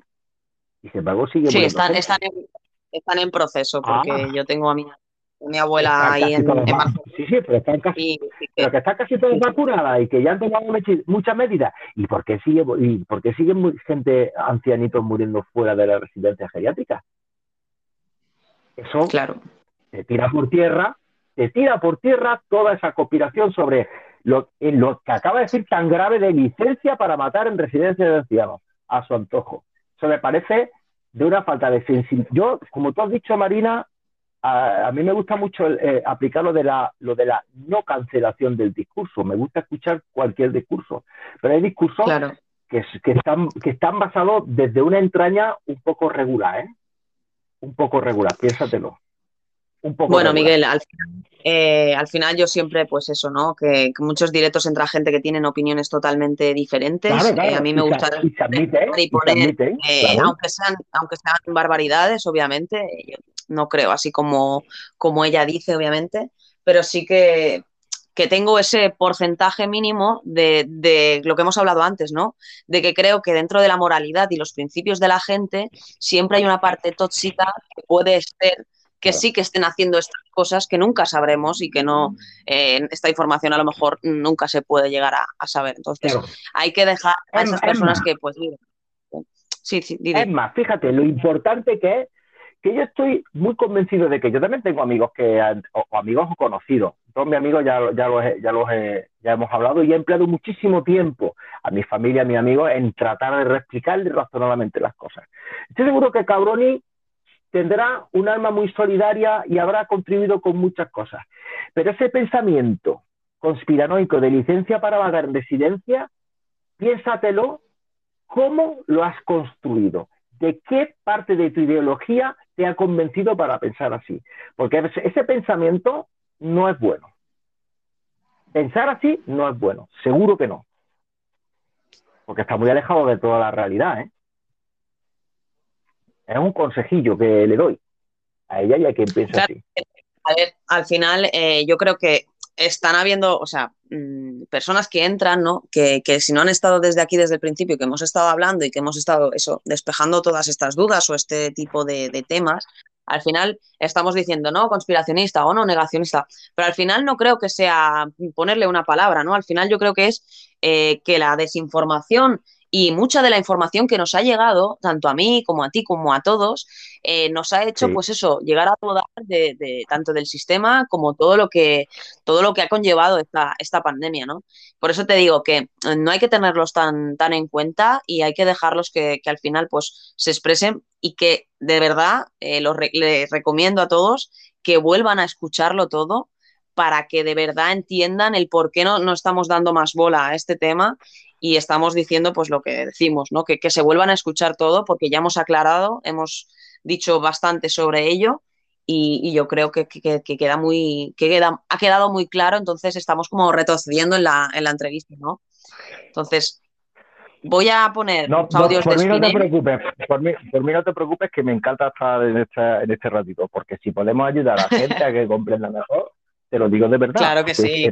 Si, si a mí me gusta la, la comunicación, eh, estamos analizando eh, la construcción del bulo, estamos analizando la narrativa, reconocemos los errores y reconocemos otras cosas, pero también contribuimos a, in- a incluir en el contexto de toda la información muchas cosas para que la gente comprenda y razone un poquito mejor las cosas, que yo creo que hace Claro. falta, simplemente. Vamos a acabar escuchando los audios de Spinelli, le respondes, ¿vale? Y, y tendremos Vale. que terminar. Yo lo siento si alguien te se ha quedado con más dudas, volveremos a hacer algún directillo para, para seguir aclarando cosas, pero es que ya, es que teníamos que hacer un directo de una hora y llevamos más de dos horas, o sea, es, ha Sí, sido sí, brutal, la verdad, verdad. Y bueno, eso, vamos a darle paso a Spin- Spinelli, que creo que tiene bastante que decir, y luego terminamos. Pero ¿a dónde hemos llegado? Que nos tiene que certificar las noticias si son reales o no Google. Pero eso, ¿por qué? ¿Quién, quién- o sea, quién ha dicho que eso tiene que ser así? Es que no lo puedo llegar a entender. Eh, a ver, lo del tema del Google, es el Google es que eh, digamos que hay un equipo detrás que de toda la información que tú puedes encontrar en el Google normal, si tú entras en el Google Academics, es como que hay un equipo de trabajo detrás certificando cada noticia. Es decir, buscando si Con han dicho que hay una normativa. tremendo. Sí, sí. Entonces, eh, es una, una red que sí que funciona, que yo eh, la he trabajado mucho y, y he utilizado mucho el Google Academics y simplemente aconsejábamos que para que la gente sepa la información, si es verídica o no, pues que busquen a través de Google Academics y no en Google en general, porque en Google en general están las fake news y está toda esa desinformación, ¿no? Era un consejo más que nada, no, no, no te puedo hacer un análisis de cómo funciona Google Academics, pero sí que lo aconsejo a todos para que puedan certificar las, las noticias. Voy, a aportar 20 segundos de una cosa que mucha gente no sabe. Los papers científicos son artículos científicos que necesitan, que pasan por un filtrado de varios, de varios revisores. Y, y antes se hace un preprint, que se llama un pre, una pre-revisión. Muchos artículos científicos relacionados con el COVID-19 que estaban en preprint, que se llama, no pasaron el filtro. Es decir, lo que, para que veáis que la publicación científica también tiene sus propios filtros investigar Claro. y hacer estudios científicos sobre eso es muy importante. Ahora, la cuestión está en que ahora la población tiene que comprender y, y pegarse media hora para comprender un solo paper científico. Es muy complicado. Pues por eso estamos intentando descifrar la información en ese sentido.